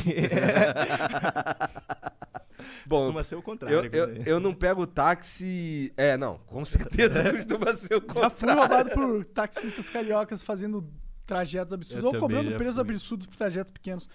É, isso é foda. Cara, eu já fui um cara que pegou uma notinha minha, do nada. Falou, não peguei. Eu Falei, acabei de ver. Tava com a notinha aqui, você pegou, quer que eu pague de novo? Não, não peguei não. Tava com a nota de 50 aí que eu tinha separado pra dar pra ele. Caralho. E, e ele falou que não. Fiquei duas horas lá discutindo com o cara, o cara começou a me ameaçar. Aí Eu falei, não, eu fui assaltado, perdi 50 conto aqui. Não vou querer essa confusão, não, vazei. É foda. É foda. Lá, é- cara, Rio de Janeiro é- foda. Lá o bagulho é muito doido, irmão. Se tu não ficar esperto lá, caralho.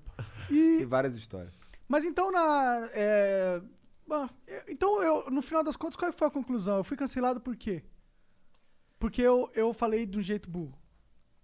Não só isso, eu acho que, tipo, aquele discurso seu, ele dá margem A pra uns caras que são. Tá, eu falei do jeito burro. Sim. É, é, e, e vamos pensar aqui uma coisa. Tipo, ah, você fala de. Eu não vou dar exemplo racial, eu prefiro voltar aqui.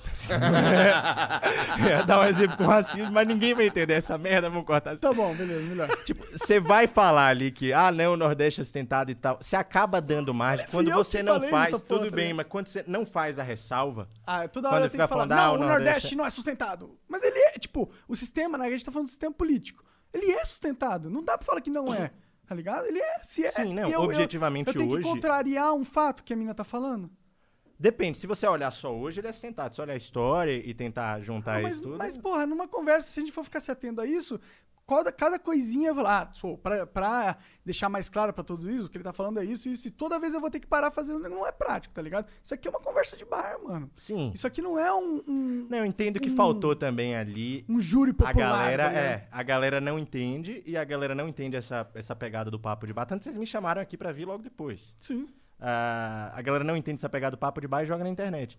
Mas tem também um discurso que acaba dando sustentação pra essa galera, que é ah, lá é uma desgraça, lá o pessoal não sabe fazer as coisas direito, é outro país, o pessoal não sabe gastar o dinheiro que a gente manda.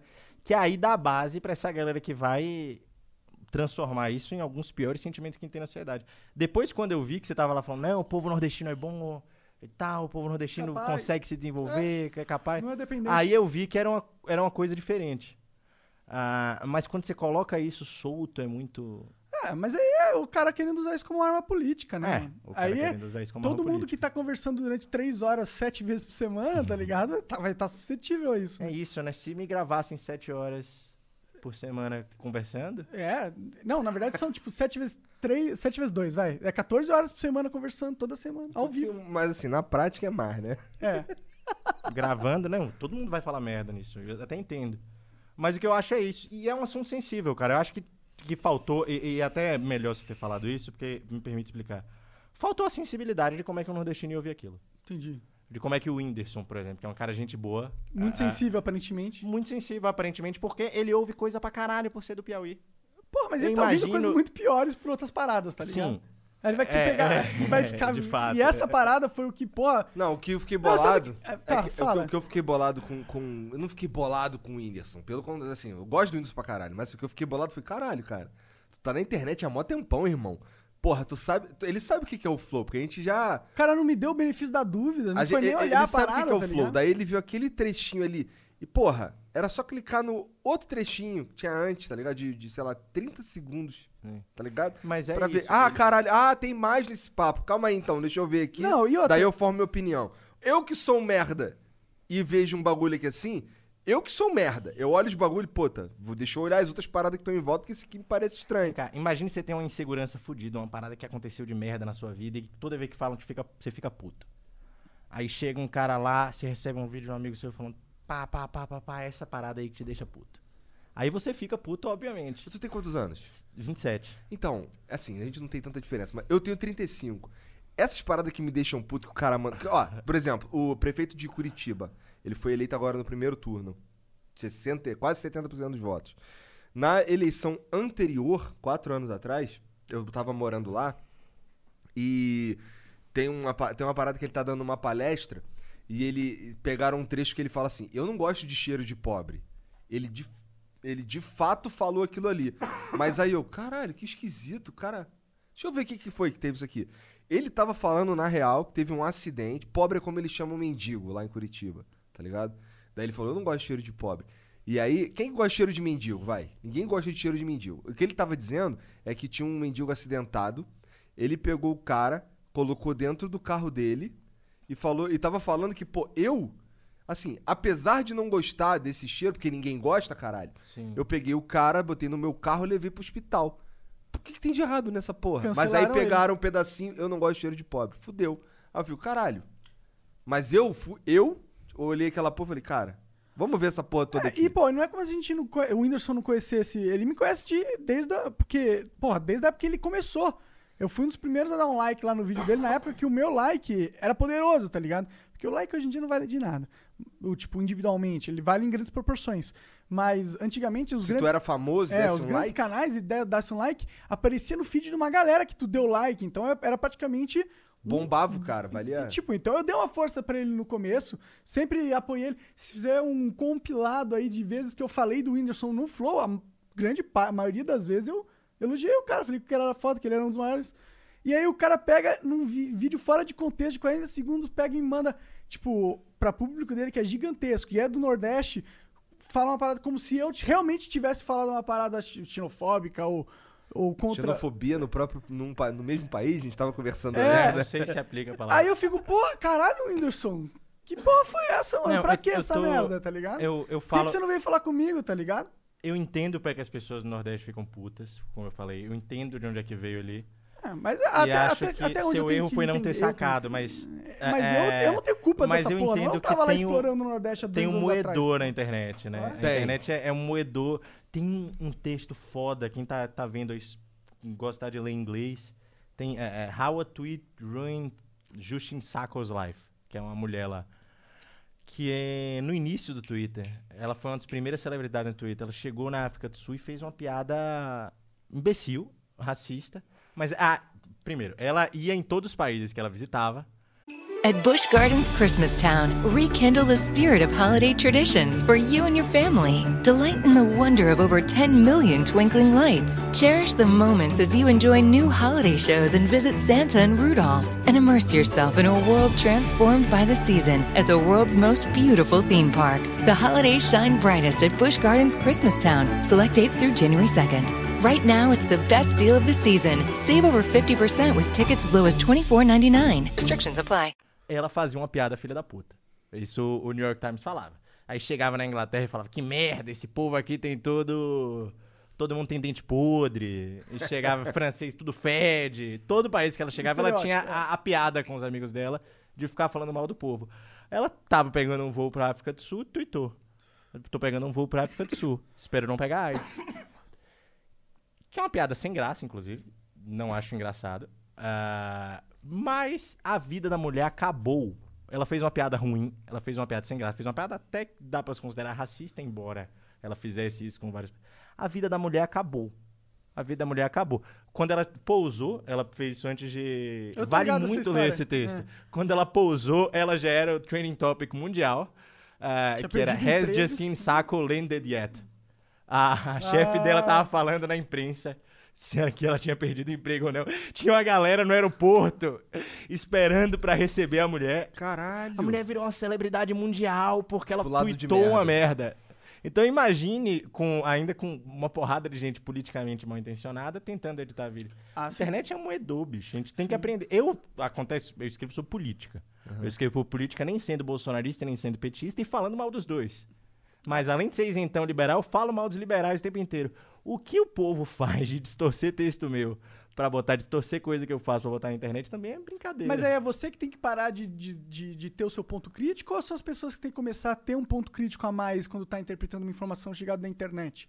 Cara, eu é mais que um tem cara que trabalha com isso, tá ligado? Acho que tem que criar uma cultura de diálogo, que foi exatamente o que a gente fez.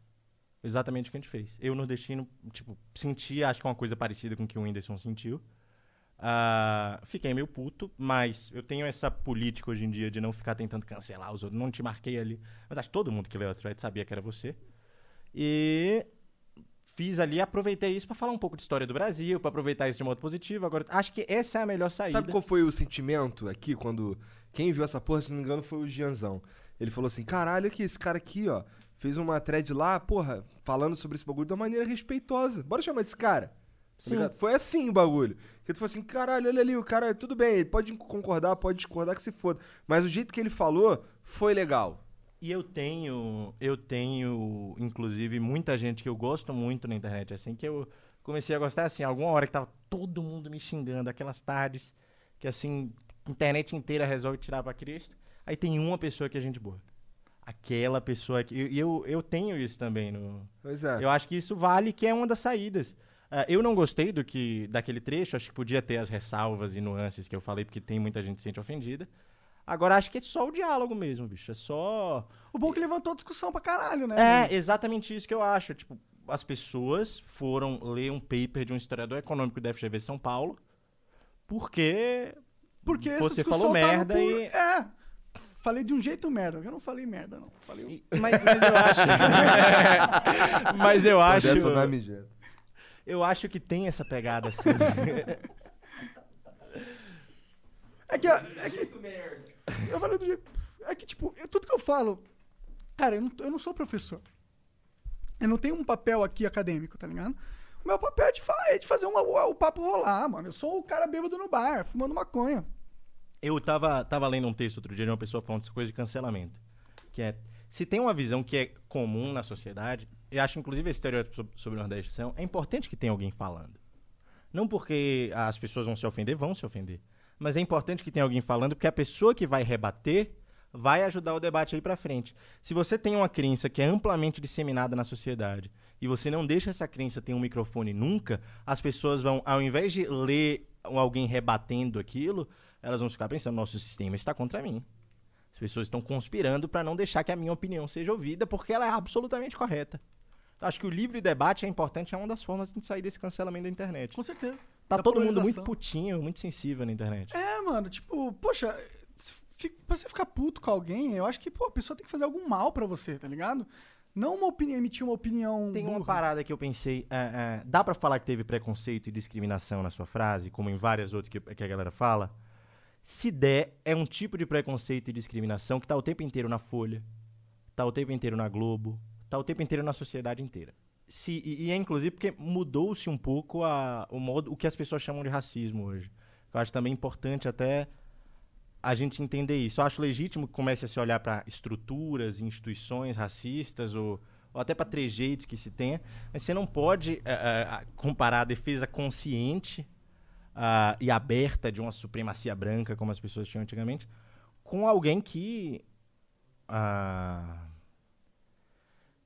sei lá, falou, falou alguma coisa que pode ser entendida como algo que reforça um estereótipo racista ali no fundo, bem, bem distante. Mas tinha que ser, tinha que fazer um- uma ginástica mental forte pra interpretar o que eu falei como sendo falando mal do povo lá, né? Porque da minha fala eu tava exaltando a independência da- das pessoas. Não, falando mal do povo, não. Você, acho que você repetiu uns estereótipos são errados. Por exemplo, Tipo, que as instituições do Nordeste são muito mais várzea do que as daqui. Várzea, como assim? Várzea, tipo, desorganizado, qualquer um faz o que quiser, patrimonialismo puro. Cara, eu não acho. Eu, Acho eu, você comparar. Então, a minha. É bom que você tá aqui, eu posso. É que a Joyce ela é uma pessoa que não deixa você falar muito. Então, aqui eu posso falar o ponto que eu tava querendo dizer lá na- naquele momento. Então, a, a minha namorada é de Aracaju. Meu pai é de Aracaju. Ah, lá. Então, e aí ela tava me contando que muito, muito do- da lógica das pessoas que vivem lá é fazer um é estudar pra caralho, pra passar num concurso, porque as melhores oportunidades vêm dos concursos. Entendeu? E aí, Acontece. nessa lógica que eu tava falando, tipo, o sistema de trabalho, o mercado de trabalho lá tem uma lógica onde. Isso, isso acontece a, a- muito. A força do. Então, mas esse era o meu ponto. Eu não tá. Tipo, por isso que eu fico meio chateado Mas- com o Whindersson, tá ligado? Porque eu não tô. Eu, eu só tava. Mas isso não é por causa das transferências. Isso é porque tem menos empresas do setor de serviço. Mas, mas, é, mas ela tem, tipo, por exemplo. Não tem mercado financeiro, por exemplo. Tanto que eu queria ser economista e vim pra cá. Não tem mercado financeiro lá. É isso que Mas ela esse tá... era um pouco. A, o porra do meu ponto era esse, tá ligado? Sim, exatamente. Mas você falou de um jeito que dava pra confundir Tudo com outra bem, tudo coisa. bem, que tudo se você é que bom comunicador, que você, você tá sabe aqui, que você é pode- responsável pelo... Porra, Monark! Que bom que a gente tá aqui pra poder esclarecer essa Sim. porra, né? Então, mas era justamente isso. Eu vejo lá. no- eu não sei se é na Bahia, porque eu nunca fui pra Bahia, por exemplo. Fui lá pra. Porra, Aracaju. você tá perdendo. Tem- eu tô mesmo, queria. Cara, o litoral sul da Bahia, litoral sul da Bahia é o melhor lugar de praia que você vai encontrar no Brasil. E Salvador, acho que é uma viagem subestimada pra caralho. Não, eu vou ir Que a galera não conhece Salvador, eu acho um absurdo você não conhecer Salvador no... Quero ir muito, quero ir muito. Não, eu, eu não sou parâmetro, não conheço porra nenhuma no Brasil. Só, as únicas cidades que eu fui foram as cidades que eu morei, que é Rio, São Paulo e Curitiba, acabou. Nenhum dos dois conhece Salvador? Não conheço, cara. Pô, vocês estão bem fazendo podcast rico até hoje não pegam uma viagem. Cara, a pô. gente começou a ficar rico agora. É, essa é verdade. É verdade. Sim, e é Mas é, tem podcast um lance todo do, dia, não pode tem, parar. tem um lance do, do fim do ano aí que a gente vai tirar duas semaninhas de férias. É. Ah, se quiser eu indico lá um lugar pra vocês ficarem. Da hora. Conheço o litoral todo, eu adoro a Ah, Bahia. eu quero conhecer tudo. Dizem que as melhores praias estão lá. Foi o que falam no aqui. sul, aqui cara, no- o sul da Bahia é foda. É? O sul da Bahia é foda. O sul da Bahia é... sei lá, Por que que é foto? Porque é lindo? É preservado. Se você pegar no Entendi. Google Maps, vá, você vai rodando assim o litoral. O sul da Bahia tá tudo verde aqui embaixo. Aí, para de ir pro Rio, cara. Papo retão lá, feio, zoado, horrível. Ah, Horrível. Papo Chega- de... Vagabundo vai pra Copacabana. Copacabana, eu fico, cara, o que tá fazendo em Cara, Copacabana? É tipo a pior praia do Rio, o cara. equivalente, o equivalente de Copacabana em Salvador, que é o Porto da Barra, que é aquela praia central de turista e tal, foi considerada pelo New York Times uma das três melhores praias urbanas do mundo. Eu não sei se foi o New York Times, foi outro veículo muito respeitado. E absolutamente limpa. Se eu te mostrar, é água azul clara. E Copacabana é aquele esgotão. É ali. zoado, é, zoado. Eu tava lá em Copacabana esse fim de semana atrás. Eu fui para Aracaju, cara, pra mim parecia a Curitiba do Nordeste, tá ligado? Cidade muito organizada, tipo, as ruas todas limpinhas, a, a orla da praia gigantesca, bonitinho, tudo muito limpinho, tudo muito foda. Eu, eu achei muito legal lá, inclusive. Falei, porra, parece Curitiba essa porra. É que Curitiba é muito gostoso de viver, tá ligado? E como eu não tenho muita referência, por exemplo, eu tava em Los Angeles e doido pra voltar pra casa quando eu morava lá. Porque, porra, é, é muito gostoso lá, cara. Lá é. Hum, tá tudo funcionando ma- minimamente certinho, tá ligado? Até o, até o transporte público funciona gostosinho. Mas você saiu do Rio de Janeiro pra morar em Curitiba, as pessoas não se cumprimentam na rua. Exato. Não, o isso é ruim, curitibano, ele é um O problema de parte, Curitiba é. é. o curitibano. Tem um curitibano aqui, ó, de estimação. Vai te tomar no cu, rapaz. Tô brincando, eu sou salva. curitibano não, não praticante. Boa tarde, É. Boa tarde. Boa tarde, boa tarde. Ih, caralho! Aí, ó. Deu eu- tarde. é só a geração de velho, porque eu, eu tenho uns parceiros lá que são da hora também. A gente Ele- brinca- Eles ouvem eu falando bosta e ficam, porra, tu não lembra de mim aqui, cara? E a gente, ó, a gente brinca com Curitiba, mas é mas é- é brincadeira. zoeira, mano, caralho. É zoeira, mano. Porra.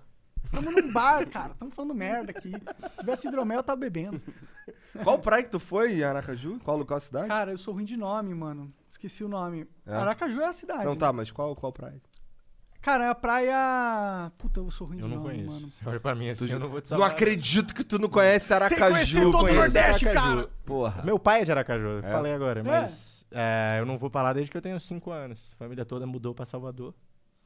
Eu tinha muita vontade de ir pra, pra Recife, era um dos lugares que eu tinha muita vontade de conhecer, porque meu pai morou lá há muito tempo, ele fala muito bem.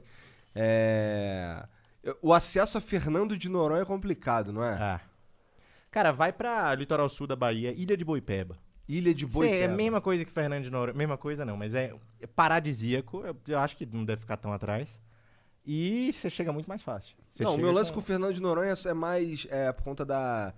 Meu pai, minha, fa- minha- é, meu pai tem uma história lá que a infância dele foi lá em Fernando de Ah, Noronha e tal. Então esse era mais o meu lance com lá. Mas eu não faço ideia, assim. Eu acredito em você. Era ilha de quê? Ilha de Boipeba, no sul da Bahia. Boipeba. Um dos lugares que eu mais gosto de ir. Nota essa porra aí. Qual de que, qual que é o setor mais foda da economia do Nordeste? O que que, onde tá a locomotiva do Nordeste no Brasil? Cara, depende muito da região. Ah, por exemplo, Salvador, 25% do PIB de Salvador é turismo. Isso é bizarro, não tem capital do Brasil que chegue parecido. 25% do PIB. Quer dizer, de cada 100 reais que se produz em Salvador no ano, 25 é turismo. Interessante. Maneiro.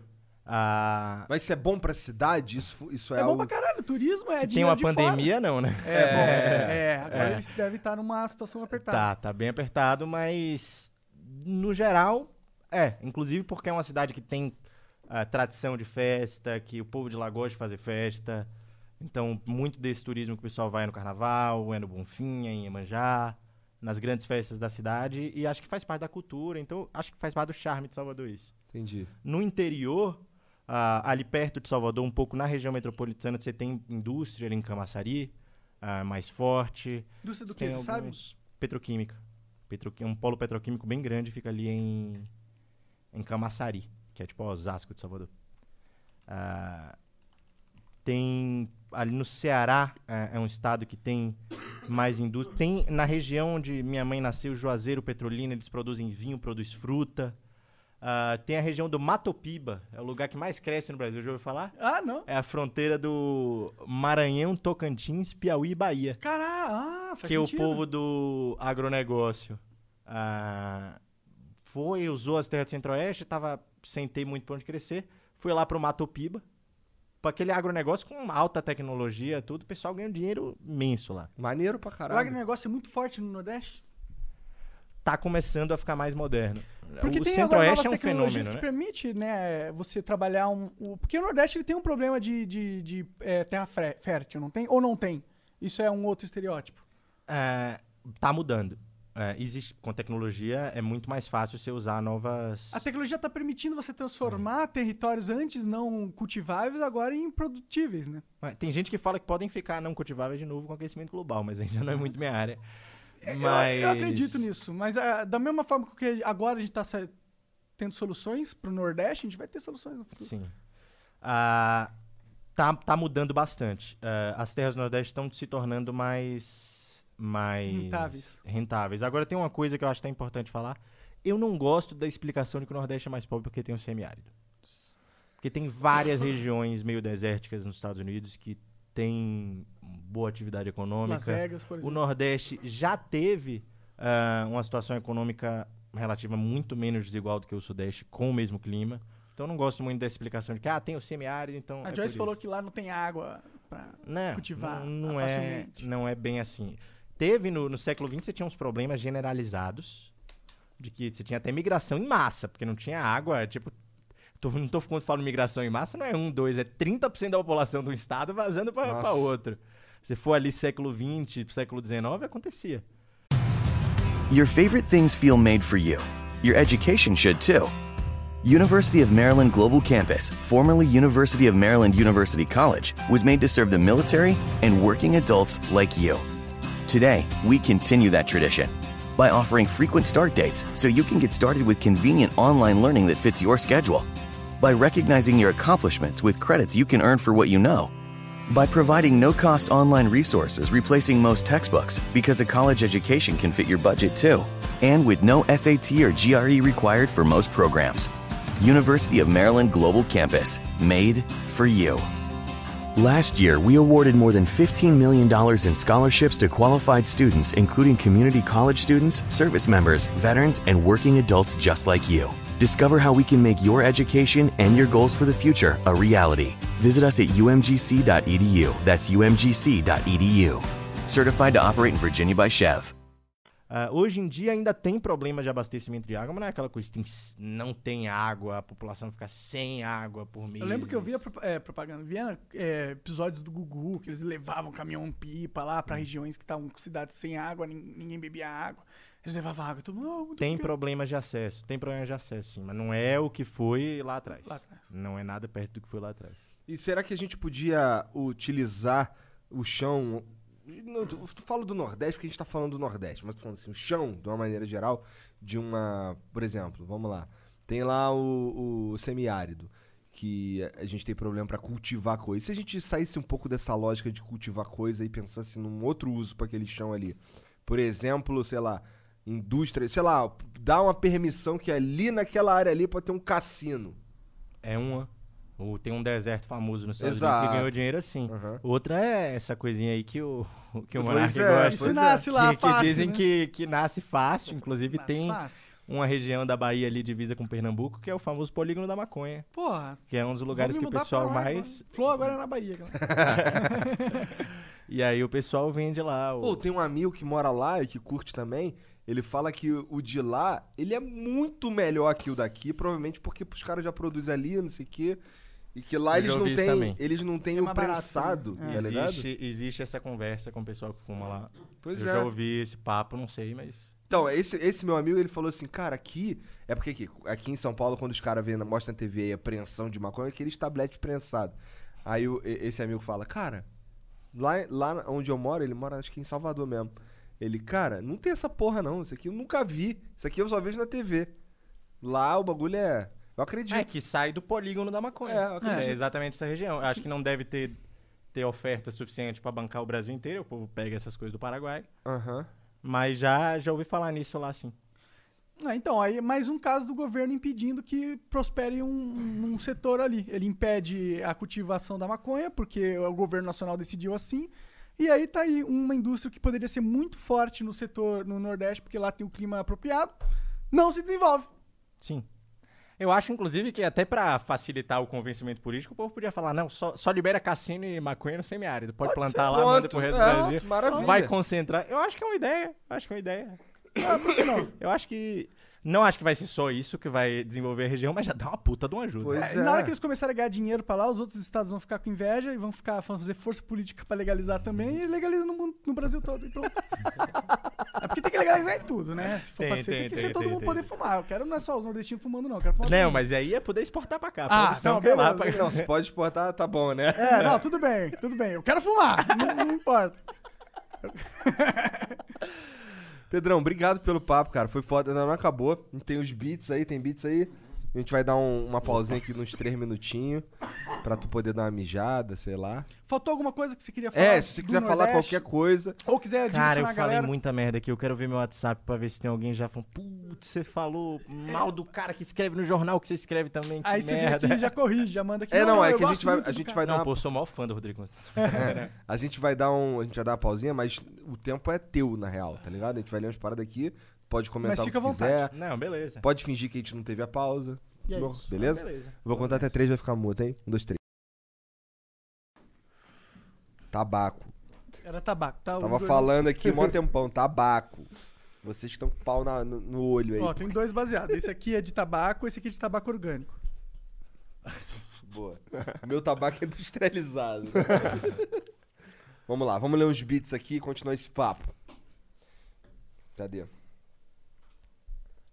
Aquele bagulho, Pedrão, tu pode comentar o que tu quiser, tu pode mandar tomar no cu. nessa. Demorou? É, é aberto, a gente não tem filtro aqui desses É. comentários. O El Sade mandou 300 bits. Sou estudante de economia e o Pedro é uma das minhas inspirações. Opa. Liberalismo racional e moderado. Abraço, Flow. Aí, o cara gosta de tua. Olha lá. Porra, muito obrigado aí. Cara, é Qual é o nome dele? Sei lá, El Sade é o nick dele. Eu, Sader, muito obrigado aí pelo. Pagou só pra te elogiar. Caralho. Porra, ele pagou pra me elogiar? Aham. É, isso aqui são- Obrigado de novo. O BS Barbosa 264 mandou 300 bits. Salve, rapaziada. Igor, queria perguntar pra ti qual. O quê? Ah, desculpa. Queria perguntar pra ti qual episódio de Attack on Titan você acha o melhor episódio de anime. Maratonei esses dias e lembrei que você disse isso, mas não vi nenhum que se destacasse O muito. último, cara. O Não, último não é o não, último, não é o não é o último. É um da luta. do É o que o e Levi Bestial. rebenta o Mas é um dos últimos. É um dos últimos, é, É. lá pro fim. É. Nossa, esse episódio é muito foda. Nossa, esse é o melhor Você episódio de fica- animes. é, Você gosta de anime, cara? Não. Sai daqui Sou agora. muito pouco nerd, bicho. Sai daqui. O que, que você. Nunca assistiu Eu um- joguei. um Pokémon, você já viu. Eu joguei Tibia por um mês quando bom, eu era mais novo nerd. e só. Tá Foi o bom, único- cê- eu cê- jogava Win Eleven. Aí, aí não é- não é nerd, não é. Tá, Jogo tá. de futebol é mainstream. Mainstream demais. É. É. Mas Tibia era bem nerd, você tava no caminho certo. É. Em algum ponto você errou. Em algum ponto eu parei. né? Tá, ah, imagino que seja o episódio da seringa, ou da escolha. Fala aí o que rolou mais ou menos. Cara, rolou que o. É um episódio Pô, que não ele. me- fala não. Não, calma. Metade é, uma, ba- é a batalha dos. Da- da- dos humanos lá contra os titãs. E aí a galera vem avançando pro bestial. E o Levi que luta com o bestial. Ele já viu também. E, o, e a outra metade é, é, é o. Aquele capitão Lourinho, que eu esqueci o nome. Dando um, um discurso motivacional muito foda. Muito foda esse episódio, de fato. Muito foda mesmo. O El Sade mandou mais 300 bits aqui, o cara que é teu fã. Porra. Pedro, o que acha desse novo movimento centrista liberal moderado? Tem força para as eleições de 2022 como alternativa ao Bolsonaro? Boa pergunta. Cara, eu, em certa, certa parte, eu simpatizo bastante, até porque o mercado popular foi uma das paradas que ajudou a, a fazer com que isso ganhasse força na internet. Mas acho que se for ah, bombar em 2022, não vai ser através dessa galerinha que você acompanha na internet, vai ser através do Luciano Huck, que tem mais ou menos essa ideia na cabeça, é um cara mais progressista. Tu curte o que Luciano gosta de Huck? economia de mercado. Cara, eu curto ele muito mais que o Ciro, muito mais do que o PT, muito mais do que o Bolsonaro. Isso é e o se que fosse basta. Moro, Moro Hulk? Ou seria Hulk Moro ou Moro Hulk? Cara, eu acho que o Hulk não precisa do. O, o Hulk tá com um economista foda, fazendo uma parada que ele fala que vai reduzir desigualdade no Brasil, reduzir pobreza de um modo completamente responsável, a conta fecha. É o projeto que eu mais admiro, assim. O cara Qual que. ele o tá- Armínio qual- Fraga. Qual que é o pro- projeto dele? Qual que é o plano? Reformar o Estado brasileiro de modo que o Estado brasileiro gaste melhor, sem necessariamente aumentar o Estado brasileiro. Ah, mas isso é óbvio, né? Sim, mas ele tem ali os detalhes. Por Mas é exemplo, alguém que tá disposto a fazer Uma essa nova porra. reforma da Previdência para ajudar a bancar um programa de renda mínima mais generoso. Ah, se tentar focar os recursos especificamente em creche, A espe- renda mínima naquela coisa que é chega na universal? ponta. Ah, que ele propõe? É. Acho que ele não chegou a, a desenhar um E se não programa for universal, não vai dar certo. Só, só dizendo aí, se tiver algum cara pica aí ouvindo, o Cara, chama o. Armínio Fraga pra falar aqui. Chama pra caralho, cara. Pô, o Armínio Fraga é Me dá o foda. contato dele. Eu não tenho. Aí fudeu. Não, mas o Serginho dá o jeito dele. Vai, se a gente dá seus pulos, pede pro Boulos aí. Será que o Boulos tem? Pô, eu consigo, eu consigo. Algum amigo meu deve ter o contato Demorou, Armínio então. Fraga. Pô, Algum quero muito conversar lá. com ele. Aí eu vou dar essa dica a ele. Porque se não for universal, os ricos... Vai dar essa O cara é muito babaca, mano. Como é que pode? Não, mas é porque tem a ver com a lógica de como as pessoas percebem o. o a- a- Um economista pode trabalhar em três paradas, em geral: academia, setor privado e setor público. O Armínio Fraga foi o presidente do Banco Central que lançou esse tal de tripé macroeconômico aí que toca a porra toda do Brasil. Armênio Fraco foi professor de, da Universidade da Pensilvânia lá. Armênio Fraco foi economista-chefe do Jorge Soros. Ele zerou as três carreiras. Ih, falou Jorge E você Soros, vai fudeu. ensinar pra ele? É. Você pôs o Jorge Soros aí na parada, agora você fudeu tudo. Você fudeu tudo, cara. Agora, agora, Agora- cancela o agora- Fraco. Agora todo a- mundo já sabe que a gente come criancinha. É, o teoria da conspiração ali, agora faz o tic, tic, tic, tic, tic, tic, tic. Esse cara aí é um reptiliano. É. Pô, a minha criancinha eu quero com sal. Não brinca com essas porra não, cara. Não, eu tô brincando, ó. Não falei nada. Eu não falei nada. Uma Isso foi coisa que cancela mais que política Puta essa que pariu. Eu, eu- eu sou inteiramente contra qualquer coisa que. Qualquer canibalismo infantil. Exato, É. por favor, eu sou contra o canibalismo. o infantil, é, pronto. Tá, vamos lá. O Pedrola 1312 mandou 300 bits. Pedrão, depois dos resultados da eleição, dá pra dizer que o Bolsonaro tomou no cu? Qual- Não reproduz. Qual a sua opinião a respeito do Nando Moura? Ah, inclusive, antes de você responder, queria falar pra galera ir ver a nova animação do André Guedes, é Zumbis em Brasília, Do né? Zumbis em São Paulo. Em São Paulo, é, desculpa. E... Tem uma, tem uma edição do Flow Podcast lá, é muito engraçado. Sim, só que eu tô muito inteligente lá, Tá tem que super- diminuir um pouquinho tá sendo personagem. O Monark mesmo, tá ligado? Vai lá ver. Tu lembra que, eu- qual que era o bagulho que ele falou aqui? Eu vou ler de novo, vai, peraí. Eu lembro, O lembro, Bolsonaro lembro, se lembro, fudeu, lembro. O Bolsonaro se fudeu. Se fudeu demais. Se fudeu mesmo? demais. Onde é que o Bolsonaro ganhou? Não sei. Você pega o post ali, tá, tá rodando isso na internet. Pega o post que o Bolsonaro recomendou os candidatos dele. Não teve um eleito nem vereador. Sério? O cara botou no Facebook do presidente, falando, votem nele. E os caras não elegeram nem vereador. Acabou então. Acabou a força política Tá de foda. eleger Tá foda. pessoas. Tá foda. Ainda bem. Ainda bem, né? Porque... É, eu também acho. É. E sobre o Nando Moura, cara, eu não acompanho muito, mas eu nunca assisti muita coisa do Nando Moura. Acho legal ele ter abandonado o bolsonarismo. Acho que é um sinal de integridade, já que ele podia estar ganhando mais dinheiro aí com outra coisa. Aham. Agora, sei lá, eu não curto a pegada muito de ficar falando mal da Anitta. sei lá, de fazer esse tipo de vídeo. Ah, falar mal de funk. Eu gosto de funk, pô. É, Não- que- é que ele, ele é o cara, ele é o conservadorzão que não gosta de funk, né? É, tipo, não, não é muito minha pegada isso aí, não. Ó, eu sei que não- a pergunta não foi pra mim, mas eu confesso que eu, que eu, eu gosto do Nando Moura. Ele é um cara maneiro, tá ligado? E assim, conheço. É o apesar... cara íntegro, isso é, que você falou. É Eu sinto isso, ele é dele. íntegro. Tipo, eu acho que ele acredita no que ele, no que ele tá falando ali. Você pode discordar. Eu acho até ah, saudável que existam várias pessoas que discordem. Mas o- a verdade é que, pelo o que me parece, conversando com ele, fora das câmeras também, é que ele é um cara que, porra, ele acredita no que ele tá falando, tá ligado? E isso pra mim já vale muita coisa. Por exemplo, eu discordo de 95% das paradas que o Boulos propõe. Mas quando eu converso com ele, ele me passa a ideia de que ele acredita naquela porra, ele acredita que aquele é o melhor caminho. Então, pra mim, isso tem valor, por mais que eu discorde. Cara, eu acho que tá rolando uma, uma pegada na internet também, que é, ah, estamos numa polarização, precisamos de diálogo. Mas aí só vale quando você é um liberal moderado e que tem que ouvir o Boulos. E eu acho que tem que ouvir, não tem que ficar ostracizando, falando como se fosse uma pessoa ruim. Mas tem que valer pro Nando Moura também. Também tem acho. que valer pro Nando Moura, tem que falar, tipo, porra, bora ouvir o cara. Eu não consumo o conteúdo dele. Aham. Eu não, não. Do que eu ouvi, eu não curti muito, mas não acho que seja uma pessoa ruim. Não vou ficar falando mal dele na internet, falando cancela o Nando Moura, tira o Nando Moura disso. Pô, às vezes é um cara que pode me ensinar alguma Tem- coisa. Não, Todo mundo pode ensinar todo mundo. não conheço, nunca Jean parei tem pra uma frase conversar. muito boa. Fala aí, Jean. Ninguém é tão grande que não possa aprender, não, nem tão pequeno que não possa ensinar. É, não é minha essa frase, chinesa, eu né? aprendi com o Artise. Ah, o Dota aí, ó. Dota semeando É uma boa cultura. frase, é uma boa frase. Deixa eu ver aqui. Ô, ninguém, ninguém mandou mensagem falando de Vasco, não, que eu sou vascaíno, tinha Tu uma não tem galera... vergonha, não? Porra, não. Sério? Não, eu não tenho a menor vergonha. Sério mesmo? Mas o pior é que a galera ainda me enche o saco porque eu sou nordestino e torço pra time de fora. Então eu ainda Tem sou de uma isso na minoria oprimida no Nordeste. É. Caralho. Ele é, ele é Eu flamenguista. sou flamenguista pra caralho. E aí que ele vai te zoar. Porra, que merda, hein? Acho que é. pu- Não, pô, tá de saca. É Na o merda você vai sistema, caindo, porra. né, É guerreiro? o time do sistema, pô. É, dividir Sem graça. Para de caô, Ah, meu porra. parceiro. A gente ensinou o Brasil a jogar futebol no passado, cara.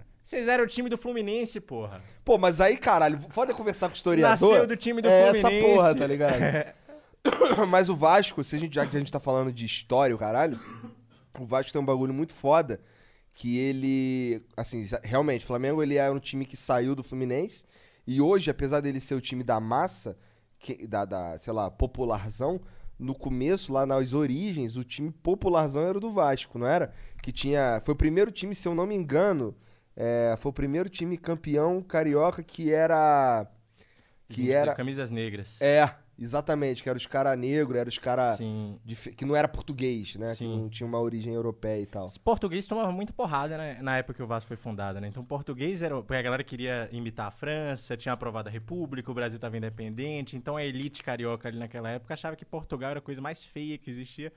E acabou tendo essa coalizão aí dos portugueses com os negros, Uhum. através do Vasco. É. E aí, o- tem até uns caras que fizeram um livro agora, é, Vasco, Clube do Povo, uma polêmica com o flamenguismo, que eles, uns historiadores, que eles vão atrás e falam, ó, isso aí foi o, o Roberto Marinho e o cara lá do Jornal dos Esportes, que eram flamenguistas, e transformaram toda a imprensa carioca num bunker de propaganda do Flamengo como o time do povo do Brasil. Entendo. E venderam Não o Flamengo duvido. assim, a imagem que era do Vasco antes. Não duvido. Mas é, esse lance daí. deu certo. Fala, é, deu certo pra caralho, né? Aparentemente, a questão de, de popularidade, o Flamengo realmente é uma, uma máquina. Mas o, eu tô ligado, eu não sou ignorante desse, desse, nesse sentido de achar que, porra, que. é, Eu sei que rolou, porque. Quer dizer, eu sei que rolou porque eu, eu vi pessoas falando do ponto de vista histórico da parada, tá ligado? Mas foda-se, Flamengo é maior. Mas tu é vascaíno por quê? Teu pai é vascaíno? Como é que é? Cara, minha. Não, meu pai não gosta de futebol. A família de minha mãe é de Casa Nova, interior da Bahia, ali perto de Juazeiro, que eu falei. Ah. E lá é Vasco Flamengo. É? Lá, então minha influência de futebol veio de lá, não veio de Salvador. Salvador mesmo não tem torcedor do Vasco nem do Flamengo. É Bahia e Vitória. Bahia e Vitória. Ninguém torce para outros times. Agora, em Casa Nova, que é lá no sertão, o pessoal torce para Vasco Flamengo. Lá na Bahia tem Bahia, Vitória, o que mais? Tem Galícia, ah, tem alguns outros times, mas todos pequenos, acho que não estão nem na Série D. Feira, Entendi. Fluminense de Feira. Grande é Bahia e Vitória. É, grande é Bahia e Vitória. É, no Flamengo tem quatro grandes também, né? Não é como se fosse coisa pra caralho. E assim, quatro grandes nada, né? Porque tem o Botafogo, que o Botafogo ninguém liga, né? Botafogo é um time simpático. Não, simpático, é de fato. É, é tipo. É, vai, deixa pra lá. Ah, cadê? O Eu em Gibraltar mandou 300 bits. Salve, salve família. Agradeço mais uma vez por ter flow nesse horário, porque eu consigo acompanhar daqui. Creio que um outro impacto negativo do Sul e Sudeste ter um destaque maior a nível nacional é que isso faz com que o cara prefira ir pra São Paulo pra ser o número mil da sua área do que ser o número um do seu estado. É, faz sentido. Você tem uma zona de competição maior dentro do segmento dele Aham. no sul. Você vai preferir entrar nessa zona de competição maior, tipo jogar um Major, do que você ficar no, jogando campeonato de campo, que é o que tem num outro, numa outra região. Você vai buscar a região onde o seu segmento está mais desenvolvido. Ah, mas sabia que eu, eu penso isso cada vez mais, assim, que tipo, eu vim pra São Paulo e às vezes eu podia estar contribuindo mais com o contexto local. Inclusive, eu comecei a trabalhar na empresa baiana agora. Mas tu precisou vir aqui pra se tornar super foda, não foi? É, porque as faculdades de economia aqui são melhores. Não sou super foda. Agradecer É. o elogio. As Tu não é faculdades de doutor, economia caralho? aqui são melhores. O- o- ah, os contatos que se faz aqui ah, são muito bons. Se conhece muita gente, se aprende com as pessoas que você conhece. Ah, então isso é muito legal de São Paulo, mas de fato. Eu tava vendo um maluco chamado Malcolm Gladwell que ele fala isso das faculdades boas dos Estados Unidos. Que, que é um pouco o movimento que eu fiz, que é menos tradicional em fazer uma grande faculdade aqui em São Paulo. E ele fala que é uma merda porque o cara de Iowa vai pra Harvard e depois que ele vai pra Harvard, ele vai, sei lá, trabalhar em Boston, Nova Não York, volta. cagou pra É, Iowa. não volta pra Iowa. Então você, você educa o cara a vida inteira. O cara é o exemplo do seu sistema educacional, porque ele consegue chegar em Harvard e por isso ele nunca mais vai contribuir para o desenvolvimento local. Tu pretende. Você falou que tá trabalhando agora pra empresa baiana. Sim, estou trabalhando na Azul, empresa baiana, que é inclusive bem focada em desenvolvimento local. E faz o que essa empresa? mais- Sobre o quê?